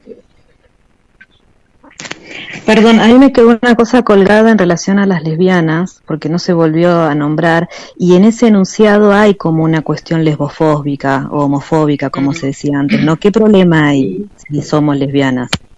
¿Cuál es, el, ¿Cuál es el inconveniente? ¿A quién le molesta? ¿A quién le afecta nuestra identidad sexual? Eso me parece que ya está superado. Siento que es algo como decir de, otra generación. No veo ahora, ah, yo de ahí tengo la esperanza, en las nuevas niñas que están viniendo, los nuevos niños y adolescentes, que les da medio igual ¿no? Les da igual, no se hacen historia como nos hacíamos o como se hacía antes en la escuela o como nos hacían en nuestras familias, como les da igual, no importa quién te gusta o quién no te gusta. Y eso me parece que es un avance también que hemos tenido, o sea, no no no hay que nos tiene que dar igual, ¿viste? Como no, sí, son lesbianas, bueno, sí, sí, está bien, sí, no importa. seguir, como que no que nos resbalen ese tipo de comentarios, ¿viste? O ese tipo de acusaciones porque no consideramos que sea un agravio, eso es lo que pasa. Claro, claro. Claro, no es un problema. Para nosotras no lo es. Sería de, como desnaturalizar el trato en realidad, ¿no? Hoy por hoy. Mira, hace muchos años, eh, años lo que algunas eh, feministas, al margen de nuestra práctica mm, amorosa y sexual, era mm, decir nosotras las lesbianas porque cuando una compañera lesbiana luchaba por el divorcio, por el aborto, no decía, ay, yo soy lesbiana, no voy a divorciarme, no voy a... Entonces sí notábamos algunas, que había, estoy hablando de los años 80, eh, como una necesaria, innecesaria aclaración, bueno, yo apoyo a las compañeras lesbianas, aunque yo soy heterosexual. bueno, algunas decidimos decir nosotras las lesbianas y listo. Y es verdad lo que dice Lucía, que, mm, que eso ha cambiado muchísimo, muchísimo. Em, eh, es más, de una manera que a mí me parece em, increíble, pero en ciertos sectores sociales, por ejemplo, compañeras de la secundaria de mi hijo tienen eh, relaciones sexo, sexoafectivas con, con chicas, después con chicos, después con una chica, nos están preguntando, ay, soy lesbiana heterosexual, pero no ha cambiado tanto en algunos pueblos, lugares de provincia, quizá en las ciudades sí, no ha cambiado tanto, pero yo creo que ahora tenemos otra ofensiva patriarcal que es el borrado de las mujeres. No ya si sos lesbiana, el problema es que te digas mujer. Yo no soy persona con vulva, persona gestante, persona que menstrua, em, hay un borrado, o sea, eh, desde un supuesto antibiologicismo nos definen por la biología. Nosotras somos seres sociales, jurídicos, sujetos jurídicos, sujetos políticos. Entonces no nos define solamente si gestamos o no gestamos, si menstruamos o no menstruamos. O sea, tenemos un sexo y, y, en función de ese sexo, el patriarcado ha hecho una lectura biológica que hace años, siglos que intentamos desarmar. No, que no, eso no significa que no somos mujeres solo por tener este cuerpo, pero tampoco seríamos mujeres si no lo tuviéramos. Ahora, eh, con respecto al género, eh, yo creo y, eh, que, que, sí, que hay que eliminar los géneros, esa construcción del género, el masculino y el femenino. Y ahí es donde entramos en un diálogo con, con las compañeras, y yo lo apoyo, que construyen su identidad en base al género que es eh, otro, otro tema, digamos, pero en cuanto a las mujeres, este, es, es muy difícil porque ahora, si vos te decís mujer, parece que, que, que, ¿qué te estás diciendo? Ya es como, eh, como si estuvieras en contra de, ¿no? O sea, si te decís mujer, eh, por ejemplo, yo no acepto de ninguna manera que me nombren cis, como lo no, antes la mujer era lo no varón, digamos, ¿no? La, era el, sujeto social de los derechos humanos, era el varón blanco y propietario. Las mujeres éramos la otredad de los varones. Este, y no quiero que seamos la otredad de nadie. No soy lo no trans, este, no estamos en el sistema. Es verdad que hay sistemas de privilegio, que una mujer blanca de clase media, como decía Lucía hace un rato, va a tener un, un, una cuestión de más derechos, entre comillas, o derechos, que a lo mejor una mujer eh, afrodescendiente, negra, una mujer originaria, una mujer pobre no va a tener. La cuestión no es cómo nos dividimos, es cómo nos sumamos. Y cómo nos sumamos con otras identidades de género que no que no es la, no, no viven no es la misma desigualdad estructural que tenemos las mujeres y que sufren un sistema de opresión y violencia terrible y que, y que tenemos que apoyarnos. Pero me parece que ahora la ofensiva es el borrado de las mujeres. Esa es la, la ofensiva, me parece, patriarcal que tenemos. Porque nos están definiendo hasta del Ministerio de Salud.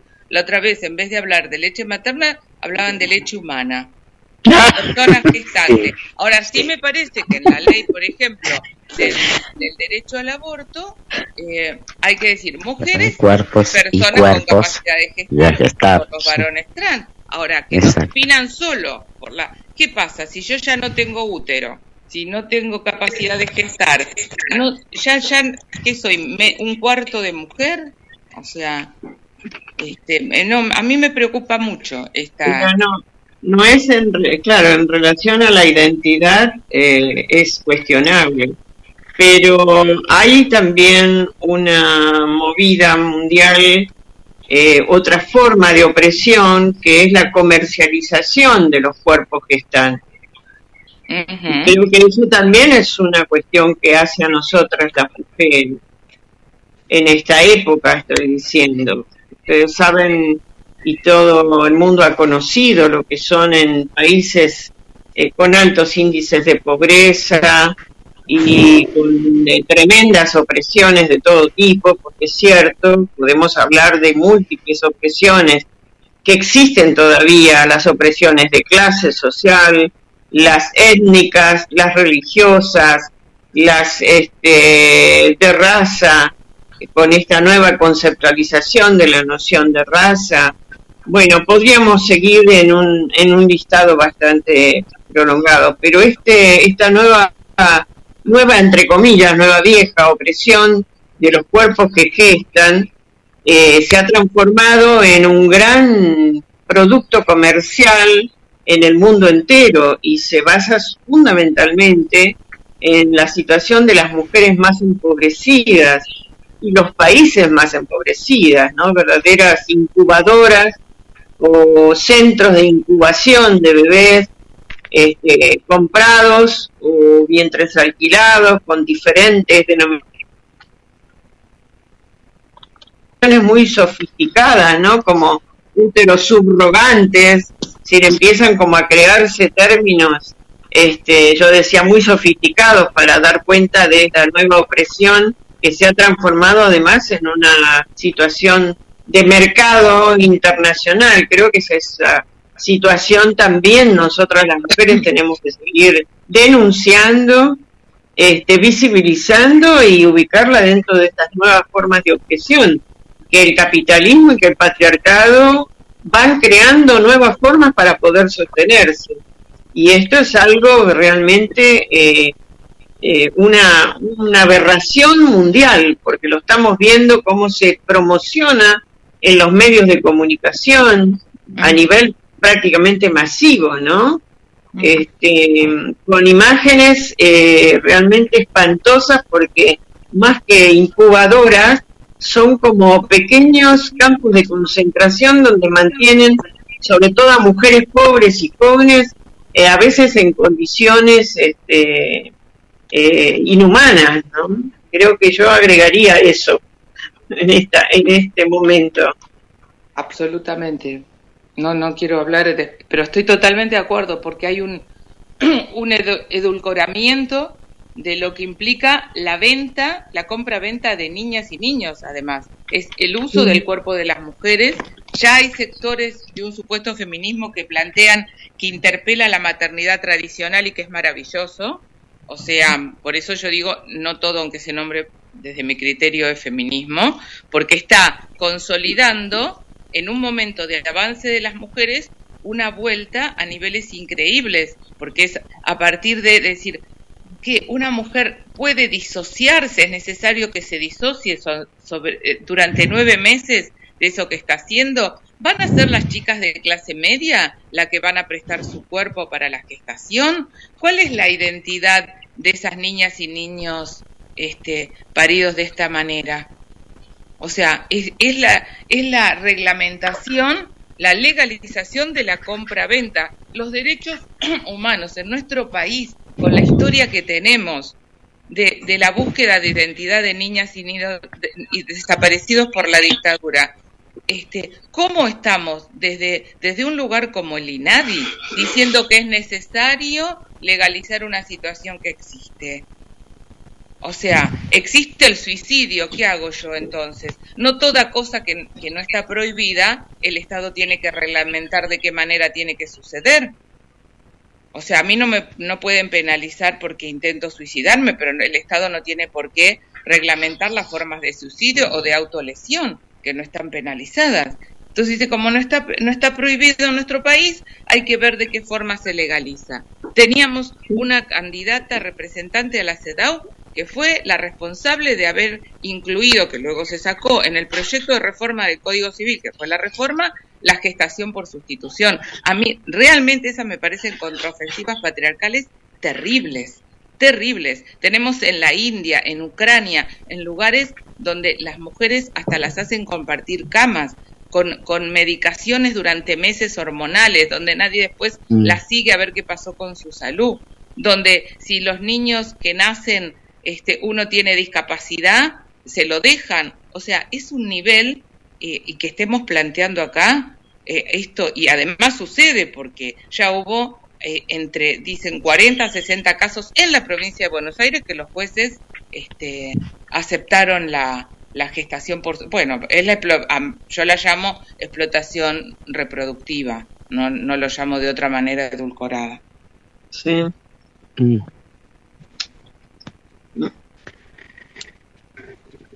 Impresionante, ¿eh? La verdad es que pasa que Sí, son sí. todos datos que por ahí no manejamos. Por eso digo que es como hay que animarse a hablar y a compartir más la información porque a veces eh, creemos que todo el mundo sabe lo mismo y maneja lo mismo porque está internet y no es así.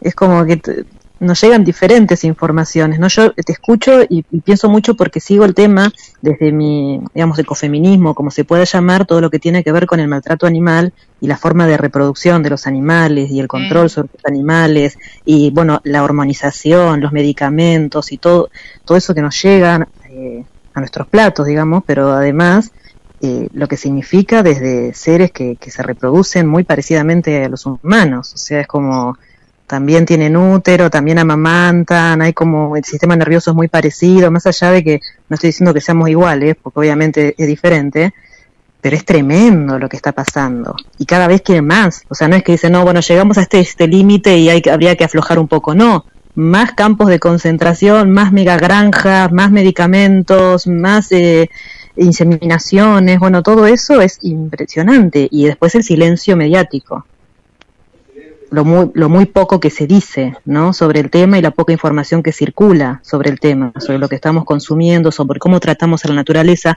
porque para mí está relacionado además, la explotación sobre los cuerpos de las mujeres es muy parecida a la explotación sobre la naturaleza.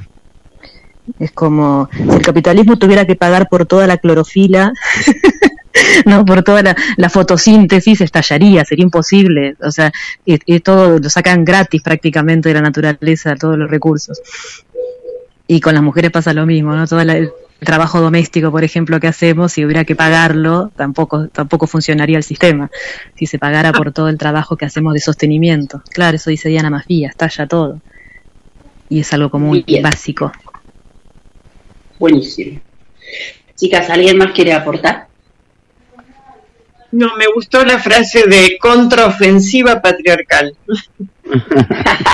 Para la próxima, próxima. Sí. Bueno, chicas, hemos llegado quizás a la mitad de, de este cuestionario, por lo tanto le vamos a dar eh, paso a, a la opinión de algunos oyentes o saludos a oyentes, oyentas, oyentes. Eh, vamos a, a incluirlos para que no se sientan fuera de, del programa, ya que siempre tienen una participación activa. Una breve pausa y volvemos con más la liebre.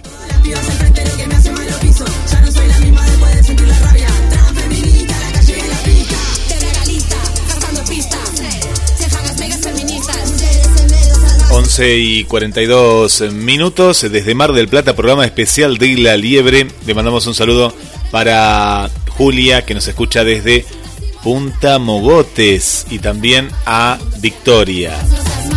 Para Ana Eva, que nos escucha desde la provincia de Córdoba, Córdoba, capital. Tu compañera ya está de la cama y A nuestra querida amiga TT Lugo Sam, muchas gracias desde México. Celia Chelia desde Lima, Perú. Bueno, para María Marta, acá cerquita, gracias María Marta por estar con nosotros y sumarte a este debate.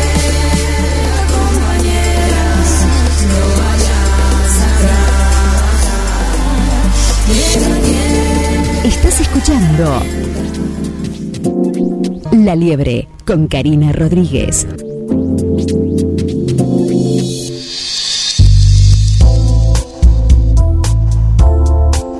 No dejes de planificar.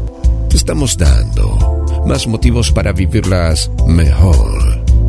GDS Radio, la radio que nos une.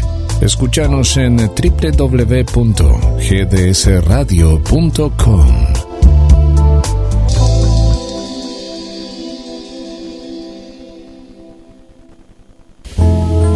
Date un gusto. Lalis, pastelería artesanal. Esos sabores únicos que viven en tu recuerdo. Lalis, pastelería artesanal. Comunicate al 474 46 88 o envíanos un mail a lalis pastelería artesanal arroba hotmail.com Date un gusto. Lalis, pastelería artesanal.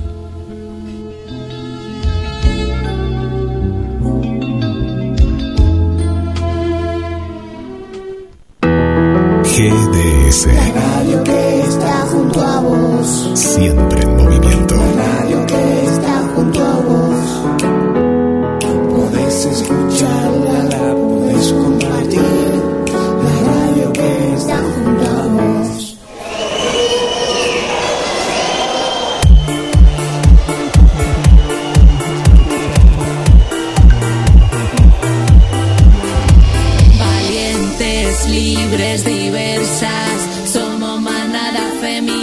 Bueno, un saludo también a la provincia de Mendoza. Silvia desde Guaymallén, Mendoza. Y más gente, Córdoba, Córdoba presente ahí. Córdoba presente compartiendo el programa Martín y eh, Adrián, Adrián y Martín. Muchas gracias.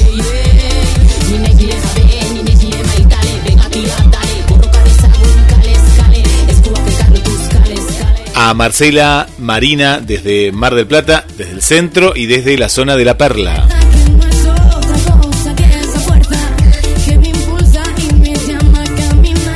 Ana María, acá cerquita del barrio San José.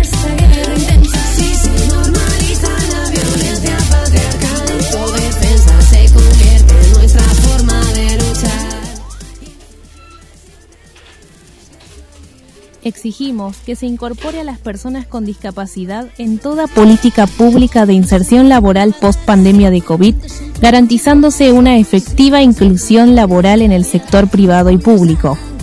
Crear en el ámbito privado modernos y efectivos incentivos a fin de estimular el ingreso de personas con discapacidad al mercado laboral privado.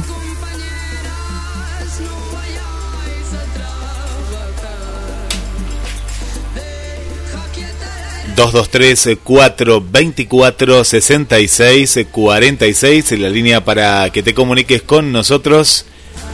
Y volvemos desde el estudio central de GDS al estudio de La Liebre.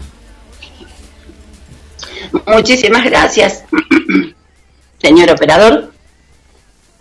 Vamos a dar eh, inicio y cierre a esta etapa que es, se denomina final de este debate, encuentro, charla, como le quieran llamar. Muchísimas gracias a todos los que están del otro lado, a todos los que se comunican, a los que nos siguen, a los que interactúan en el video en vivo y por supuesto a nuestras panelistas que de tan buena gana se han sumado a este programa, donde eh, intentamos visibilizar y concientizar a la población no solo de los derechos discas, sino de lo que la necesidad de un feminismo eh, organizado y transitado con poniéndole el cuerpo a la lucha precisamente. Así que, sin más, vamos a las últimas tres preguntas que son las disparadoras para este programa.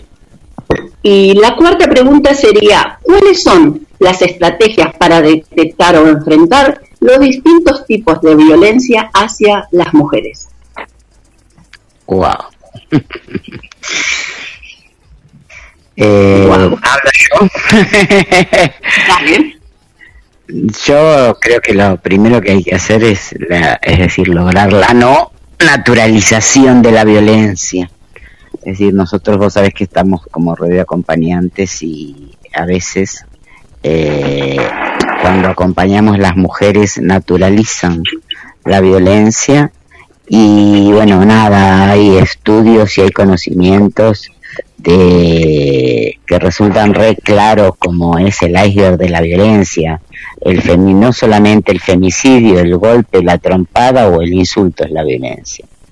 Los tipos de violencia invisibles, eh, no, eh, no detectables aparentemente, son esos los que perjudican y hacen que las mujeres a veces no nos demos cuenta de que estamos bajo un efecto de violencia. Pero creo que hay una palabra y es el sometimiento del hombre hacia la mujer. Es decir, esa- eso es así. Ahí hay violencia. Cuando hay sometimiento, hay violencia de todo tipo. Eso yo. Le doy la palabra a mis compañeras. Claro, cuando tenés que pedir permiso para salir, por ejemplo, es una situación de violencia y es algo muy común, ¿no? Yo digo que mm, eh, tiene que ver con la autoestima también. Nos han criado con la autoestima muy baja, siempre con retándonos con los errores en la escuela, con esto lo haces mal, para esto no servís, con esto no podés y todo eso nos trabaja la autoestima, algunas mujeres más que otras, y después entonces se quedan con cualquiera que más o menos les dé bola porque si no, ¿con quién van a estar y tienen miedo a estar solas? Eso pasa mucho también, como quién me va a querer. Y hay un montón de personas que pueden quererte. El tema es cómo nos valorizamos, cómo nos valoramos cada una de nosotras y cómo enseñarnos, enseñamos a, a las niñas a amarse y a defenderse y a quererse y a no quedarse con cualquier cosa. Y la violencia, como todo, para mí más fácil es erradicarla cuando es chica, desde el principio, desde el primer brote. No hay que esperar a que se haga un árbol, porque no, no se empieza una relación amorosa y, ese mismo día es una piña. Es primero qué linda que sos, qué hermosa que estás, cómo te quiero, nadie te va a cuidar como yo y después empiezan, ¿no? Con así vas a salir con, esa- con esa tan corta y así y, y, hecho una ridícula pintada de esta manera y empiezan a Perdón, ¿eh? Sí, empiezan eso, a trabajar el autoestima, entonces eh, la, mujer que está bajo, persona trans, ¿no? Bajo situación de violencia es una persona que tiene la autoestima muy, pero muy eh, baja, entonces necesitamos para acompañar poner un, un cricket abajo de la, ¿no? Como por ahí y ayudar a levantar la autoestima, porque es muy importante que nos valoricemos, que nos valoremos, tanto dentro del patriarcado como dentro del capitalismo, porque pasa igual, o sea, si vos pensás que no vales para nada, te ofreces a cualquier patrón por dos mangos. Y la idea es que no, que sí valemos para mucho y que tenemos un montón para aportar. Entonces, desde ese lugar me parece que tenemos que trabajar ahora la cuestión de la violencia, desde aprender a autoquerernos y autoamarnos para poder defendernos mejor.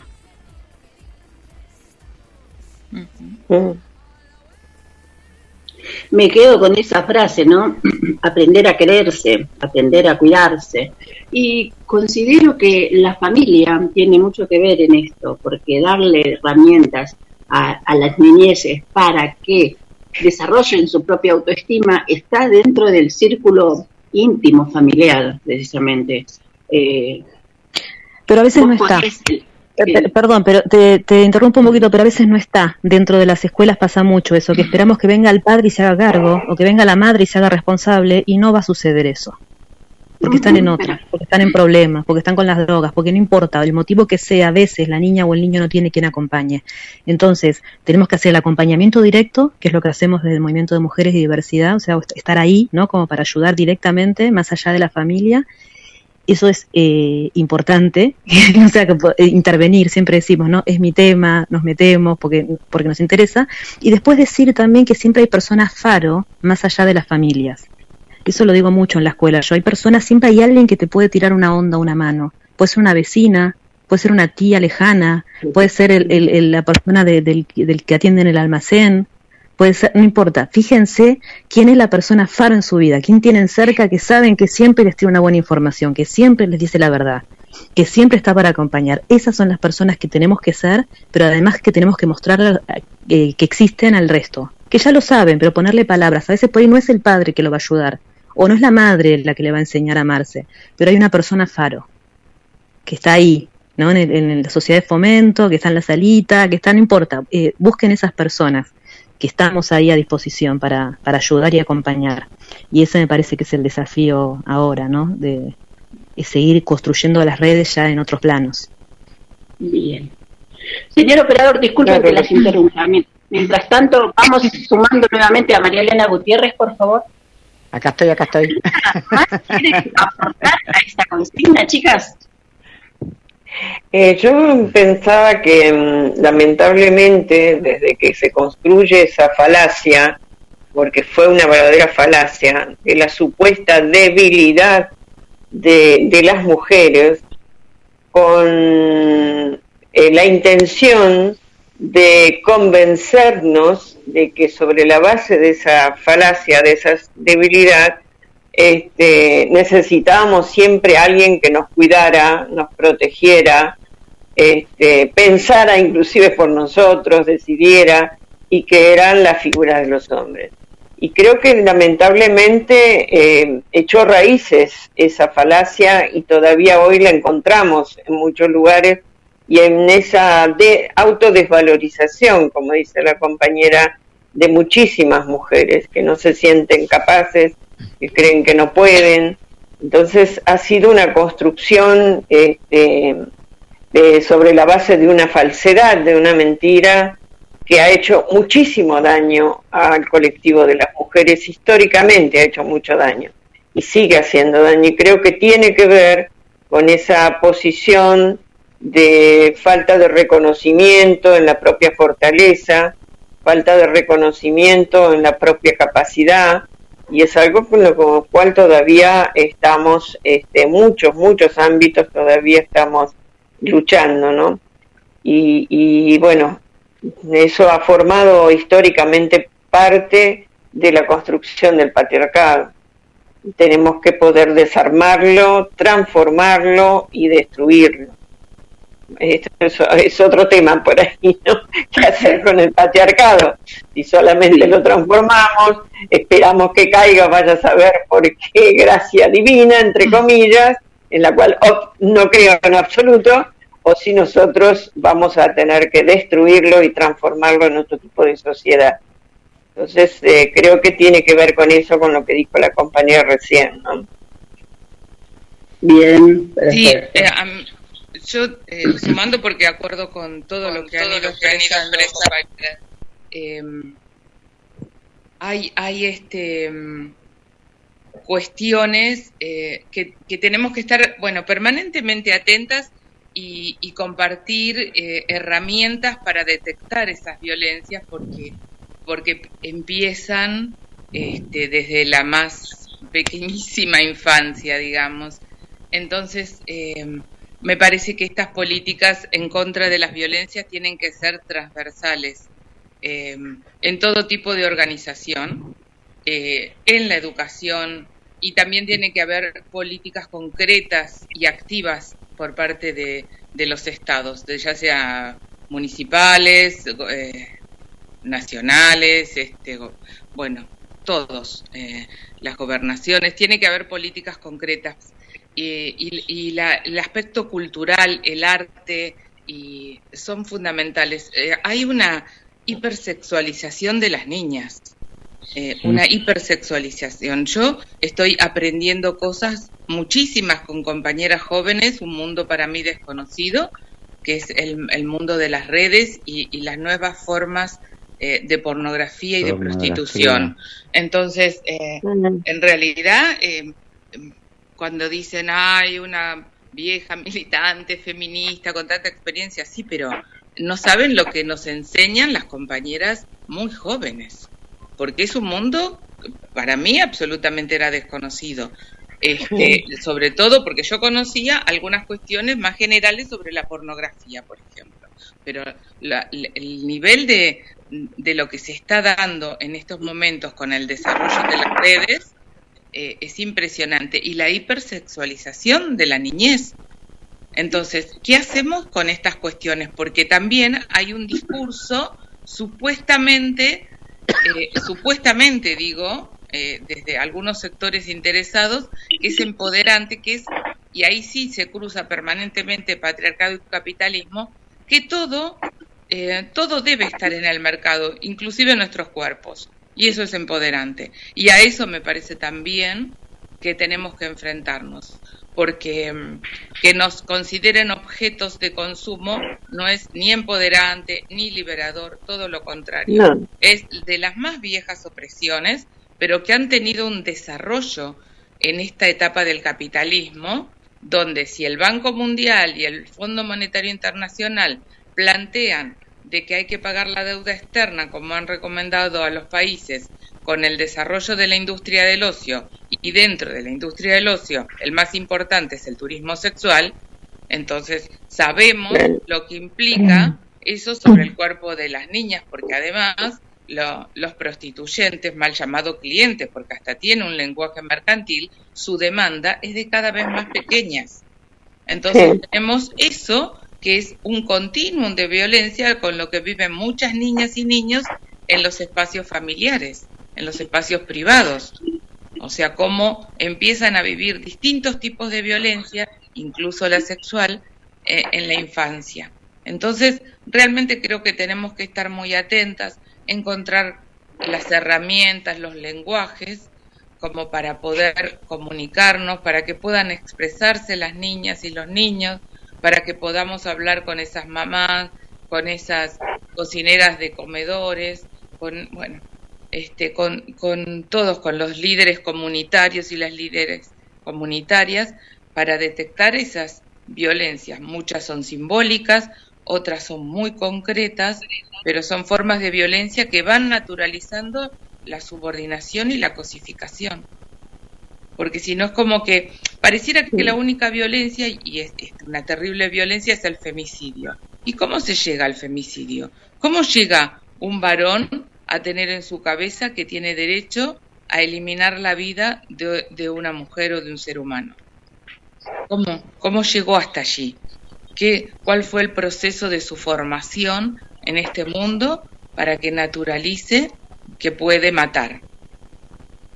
Entonces, eh, me parece que, que es este, desde eso coincido mucho, bueno, con todo lo que dijeron, pero con lo que dijo Lucía, con las niñas y los niños, porque además hay que trabajar sobre el- los niños, sobre los niños, no solamente cómo las niñas se rebelan ante determinadas cosas, sino cómo los niños no este, eh, rechazan determinados comportamientos de la masculinidad.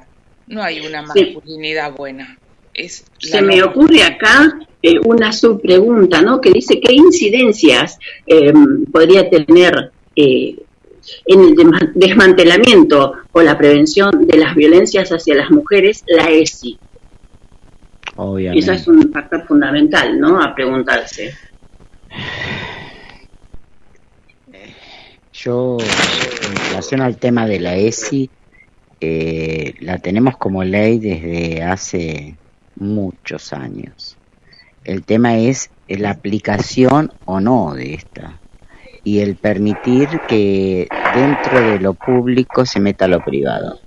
Porque la ESI es una ley y nadie tiene por qué tener que pedir permiso para poder dar ese tipo de cosas. No se pide permiso Para no cumplirla. para no cumplirla, exactamente. Piden permiso parece- para no cumplirla. Exacto. A mí me parece que eso se está, eh, se ha manejado mal siempre.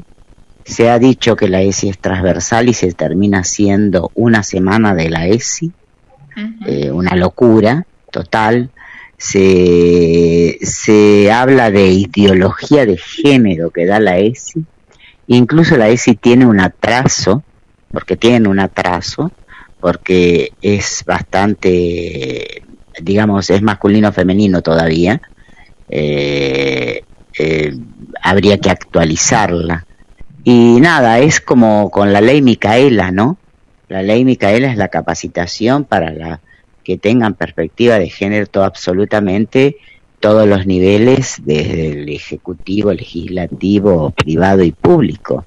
Y sin embargo, no puede ser que la ley Micaela sea dos clases a un policía, a una oficial que va a tomarle declaración a una mujer que graba, eh, porque la cagaron a palos hablando, saben que yo hablo así.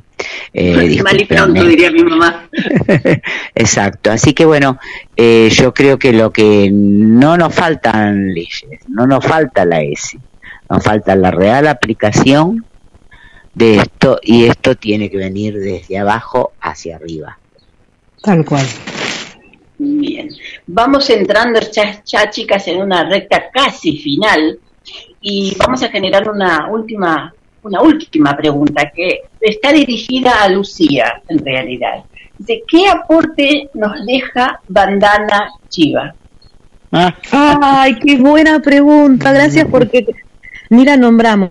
Si pueden leer, que es corto, yo creo que son cinco carillas, Globalización y Pobreza, de Bandana Mm. Shiva. Está en internet, lo descargan el PDF o le sacan copia. Yo ese texto lo trabajé en las escuelas Sí. y me dio muy buenos resultados. O sea, con est- estudiantes de 16, 17 años, como que les llegaba muy bien eh, la información de Bandana Shiva, que es una eh, mujer de la India, para quienes no la conocen, que eh, luchaba en defensa de los bosques del Himalaya.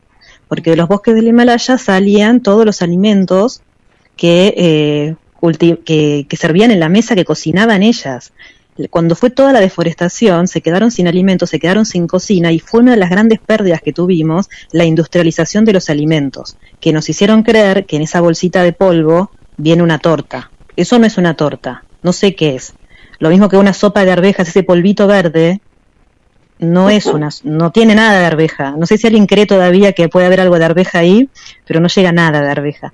Entonces ella habla mucho del tema de los alimentos, la manipulación de los alimentos que tiene que, eh, que estuvo siempre en manos de las mujeres, que tiene que seguir estando de los hombres también, pero no de las máquinas, no de las multinacionales, no de las grandes empresas eh, que tienen monocultivos. Están relacionados, ¿no? Como los grandes negocios también pasan por ahí, por las grandes cadenas de supermercado, y eso es lo que hace Bandana Shiva, una denuncia muy grande al modo de, de producción capitalista en la cocina y la defensa de los bosques nativos, los, las selvas, ¿no? nuestros espacios donde sacamos los alimentos que son alimentos reales y genuinos.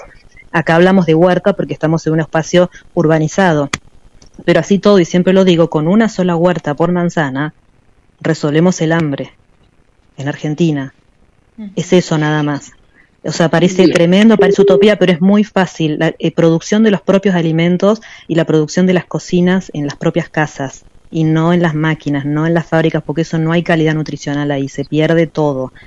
Eso lean, por favor, Globalización y Pobreza. Bandana Shiva lo explica mucho mejor que yo. Es un texto de muy fácil lectura, debe estar grabado, no sé si estará el audio, pero estaría bueno grabarlo también.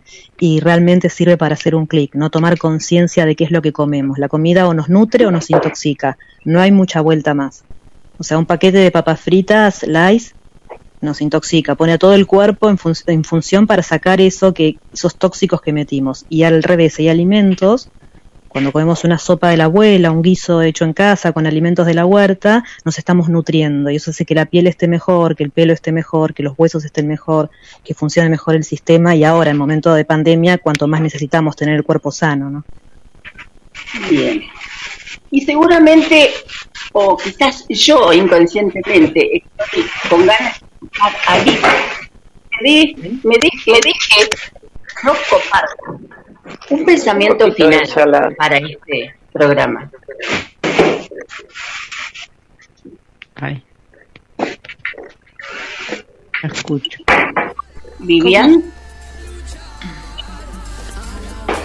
Sí, sí, sí, hola. hola Me estoy Vivian. quedando, me estoy quedando sin carga en el celular. Discúlpenme. se, me, se me apaga y vuelve a encender. Sí, decime, Karina. Que quería que nos dejes un pensamiento final o que cierres y te despidas de la audiencia. Sí, porque estoy al borde, discúlpenme, de quedarme sin carga. No, creo que ha sido un encuentro este, muy agradable y de aprendizaje como siempre y poder compartir y escuchar a otras compañeras realmente es muy, muy, levanta mucho el ánimo. en épocas que es, es difícil en esta época por la situación que estamos viviendo todavía de la famosa pandemia. Pero muy agradecida de que me hayas invitado y haber podido compartir este espacio con estas compañeras. Y bueno, nos abrazaremos virtualmente esta tarde. Muchísimas gracias entonces por tu participación y estás eh, eh, libre para poder cargar tu celular. Muchísimas gracias. Dos veces se me cortó y tuve que volver a... Sí, Ha sí. sido un placer compartir este mes de noviembre con tu participación. No, muchas gracias a vos, Karina, por tus invitaciones. Hasta, hasta la próxima entonces. Y vamos a compartir, María Elena, alguna consigna de lo que va a ser leído esta tarde. ¿Tenés ahí a mano? querés una consigna de las consignas, ay, no sé, son tantas, pero bueno, una. Eh, sí, una, uno o dos. Una o dos, bueno, nada, entre las consignas está una que es a nivel nacional, que es el pedido de la declaración de emergencia a nivel nacional en violencia de género, que significa mayor presupuesto en prevención, contención a las víctimas y, soluciones habitacionales. Eh, y por una autonomía habitacional para mujeres y diversidad, porque tenemos la tierra para vivir y trabajar. Eh, esa es una, esa sería a nivel nacional y por supuesto presupuesto para la instrumentación de la totalidad de la ley 26.485, de esto que hemos hablado, ¿no? Eh, no puedo dejar de decir a nivel nacional lo de la investigación de la deuda fraudulenta, relacionándolo con lo que decía Liliana, ¿no? De cómo se debe pagar al FMI. Y a nivel local, bueno, al nivel local.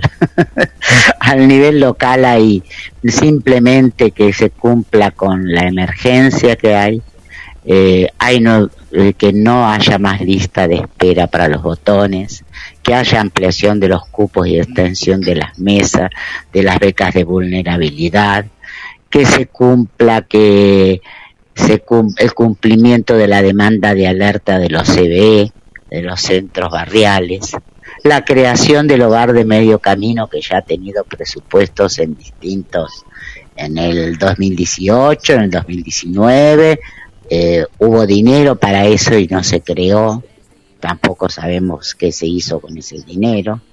Así que bueno, la respuesta del Estado municipal no puede ser una lista de espera. Así, así de feo.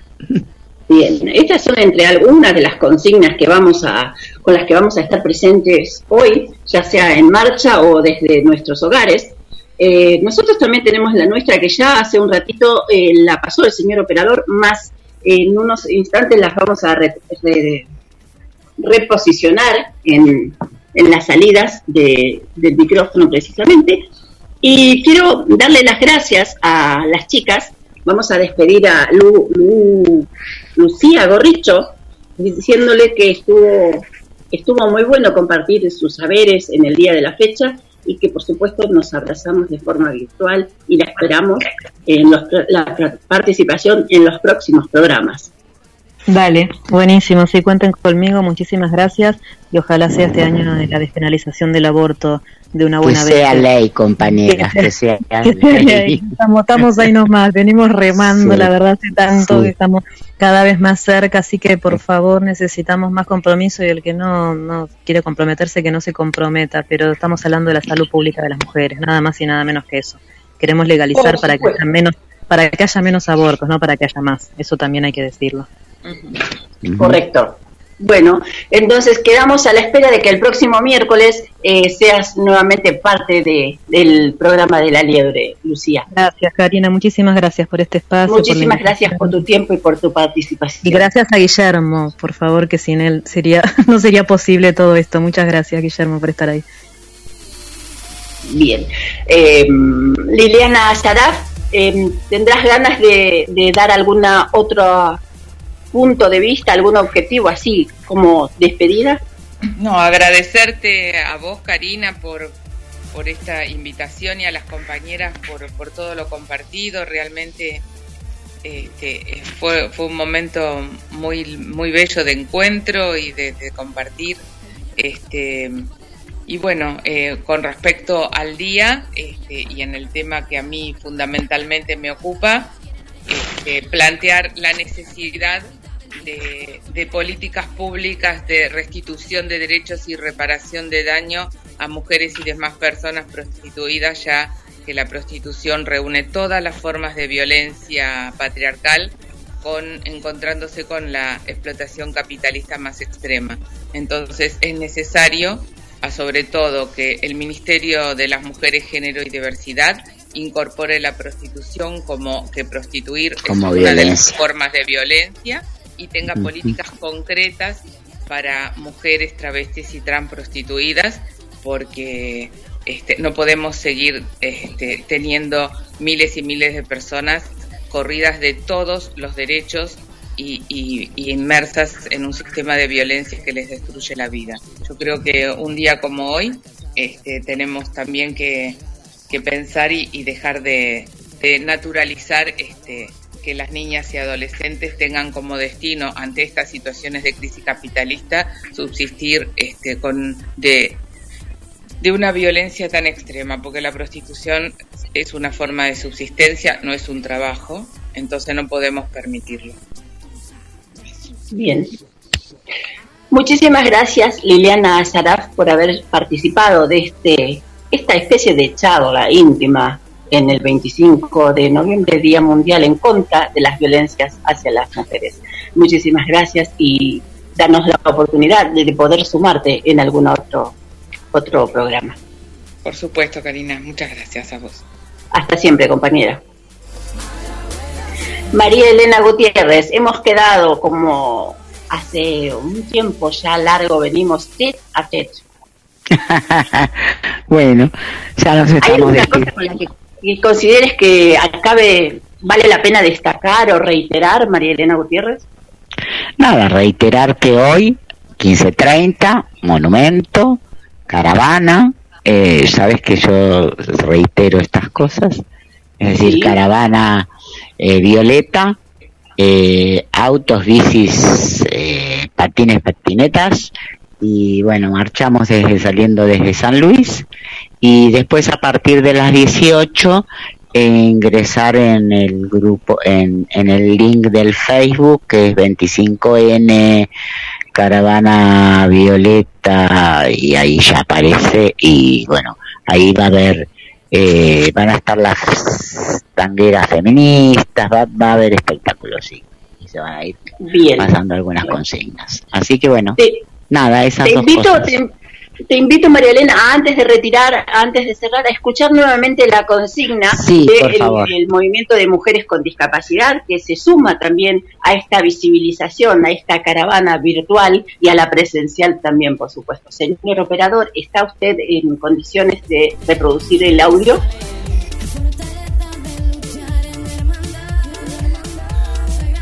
Exigimos que se incorpore a las personas con discapacidad en toda política pública de inserción laboral post pandemia de COVID, garantizándose una efectiva inclusión laboral en el sector privado y público.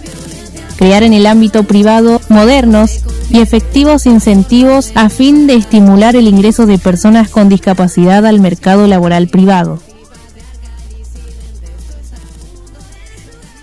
Bien, entonces eh, tenemos que mandar saludos en la etapa final y le agradecemos a Julieta Matías, estudiante de locución del el ISER precisamente de Buenos Aires, y eh, por la confección precisamente de este audio en un formato que no tiene desperdicio para representar a nuestro colectivo en Mar del Plata. Por supuesto, saludamos a Karina Eliana de Espacio ISER, de Espacio, no es Espacio ISER, ya se me mezclaron los, los jugadores, Espacio SER, era parecido. Y saludamos, por supuesto, a Alejandra Campos, a Adriana Larrea, a Valeria Edith Lucero y todas aquellas personas que desde distintos puntos de, de la ciudad y del país nos siguen, nos apoyan y nos alientan. Muchísimas gracias. María Elena, ha sido un placer compartir este programa contigo, con tus compañeras, nuestras compañeras. Abrazo, nos estamos viendo vemos a la todos. tarde. Gracias. Beso. Muchísimas gracias. Señor operador, ahora sí, entre usted y yo, Acá vamos estoy, a darle el cierre. Hoy, hoy nos faltó el vinito. Eh, sí, sí, Carlos Matos eh, tenía una consulta médica, ahí nos dejó un mensaje que ahora después vamos a estar escuchando. Eh, sí, sí, sí, hoy eh, y nos tomamos un buen vaso de agua, eh, hay que tomar mucha agua que hace bien.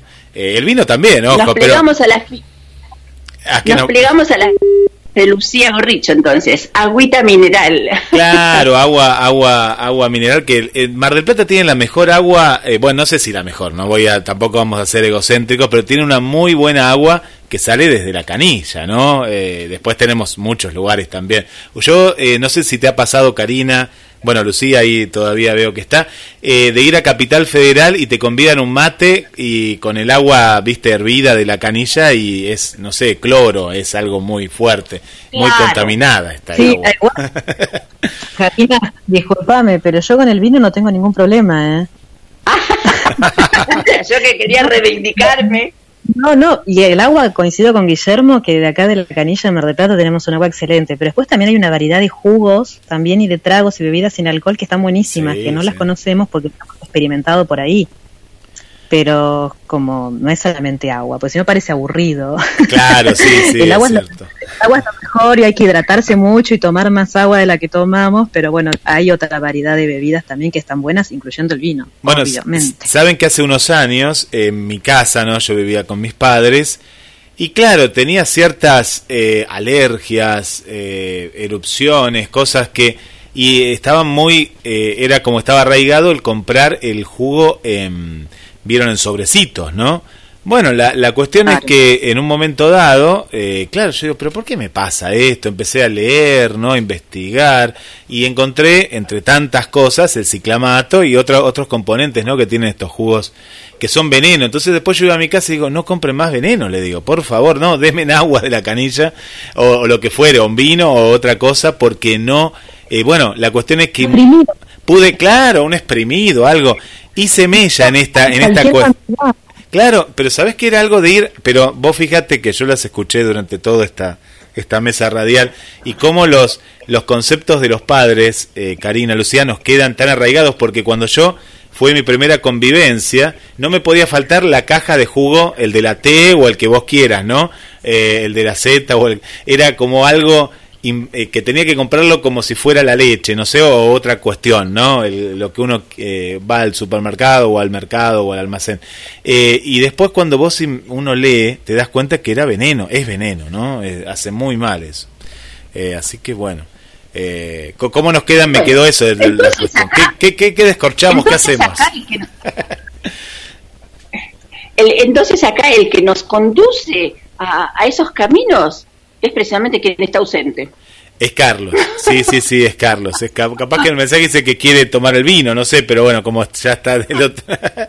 Eh, sí, sí, sí, sí. Aparte que, que me parece que es un ritual, ¿no? Un buen ritual que tiene Carlos, eh, Natalia, ahí de, de descorchar un, un buen vino. Yo, yo espero el momento que nos podamos reunir, el equipo de la liebre y demás, eh, de manera presencial cuando el protocolo lo amerite, ¿no? Por supuesto, sí que Primero de que- diciembre.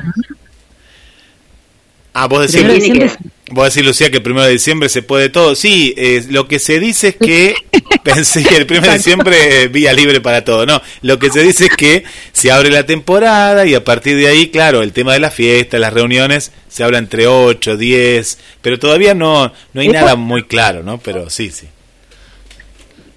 Es como que está muy rápido, muy se- muy rápido, muy mm, pronto el primero de diciembre. No me dio tiempo a ir a la peluquería siquiera, Lu.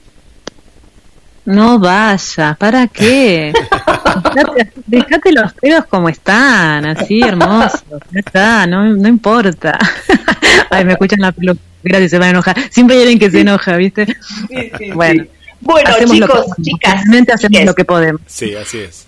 Muchísimas gracias a todos por estar del otro lado. Saludamos y agradecemos también la voluntad de, de Elías, de Elías Lucero, el paratriatleta que donó el tiempo y su voz para visibilizar eh, la epistemología de cómo llamar a las personas con discapacidad. Así que Eh, Karina, No te- tenía una, que una, una pregunta, una pregunta hoy, hoy a esta movilización que me encanta de, de la manera que, que, que se ha organizado. ¿En qué vas a ir? ¿En patineta? ¿Corriendo? Eh, ¿Cómo vas a ir vos?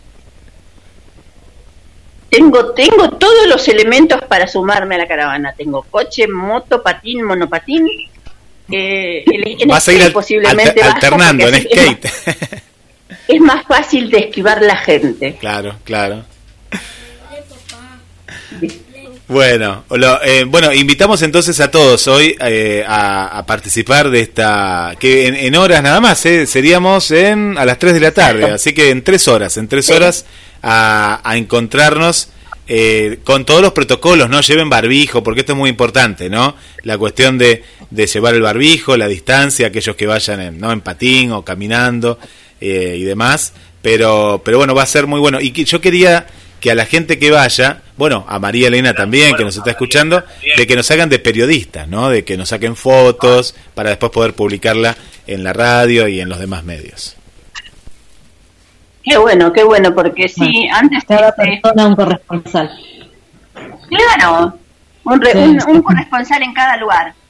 Exacto, sí, que hay una noticia abajo de cada piedra, ¿eh? siempre hay algo para contar, hay que tomar los medios por manos propias. Así es, tenemos el También. celular que es una gran, una gran herramienta. Luro y San Luis, 15 y 30 horas, caravana violeta. Y es hoy, ¿eh? Hoy 15 y 30 horas. Y el, lo importante que el clima acompaña, veo acá en la ventana de la radio que hay un sol eh, para, para disfrutar.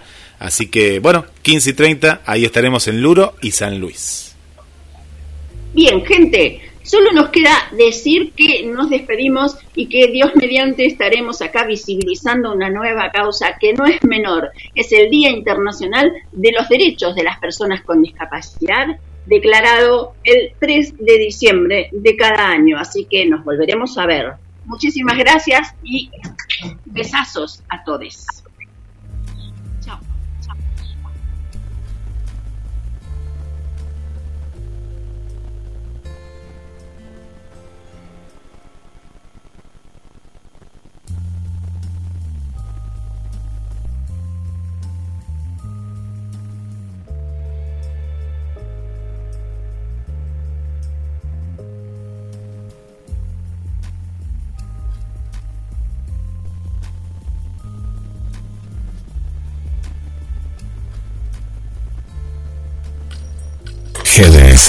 La radio que nos une.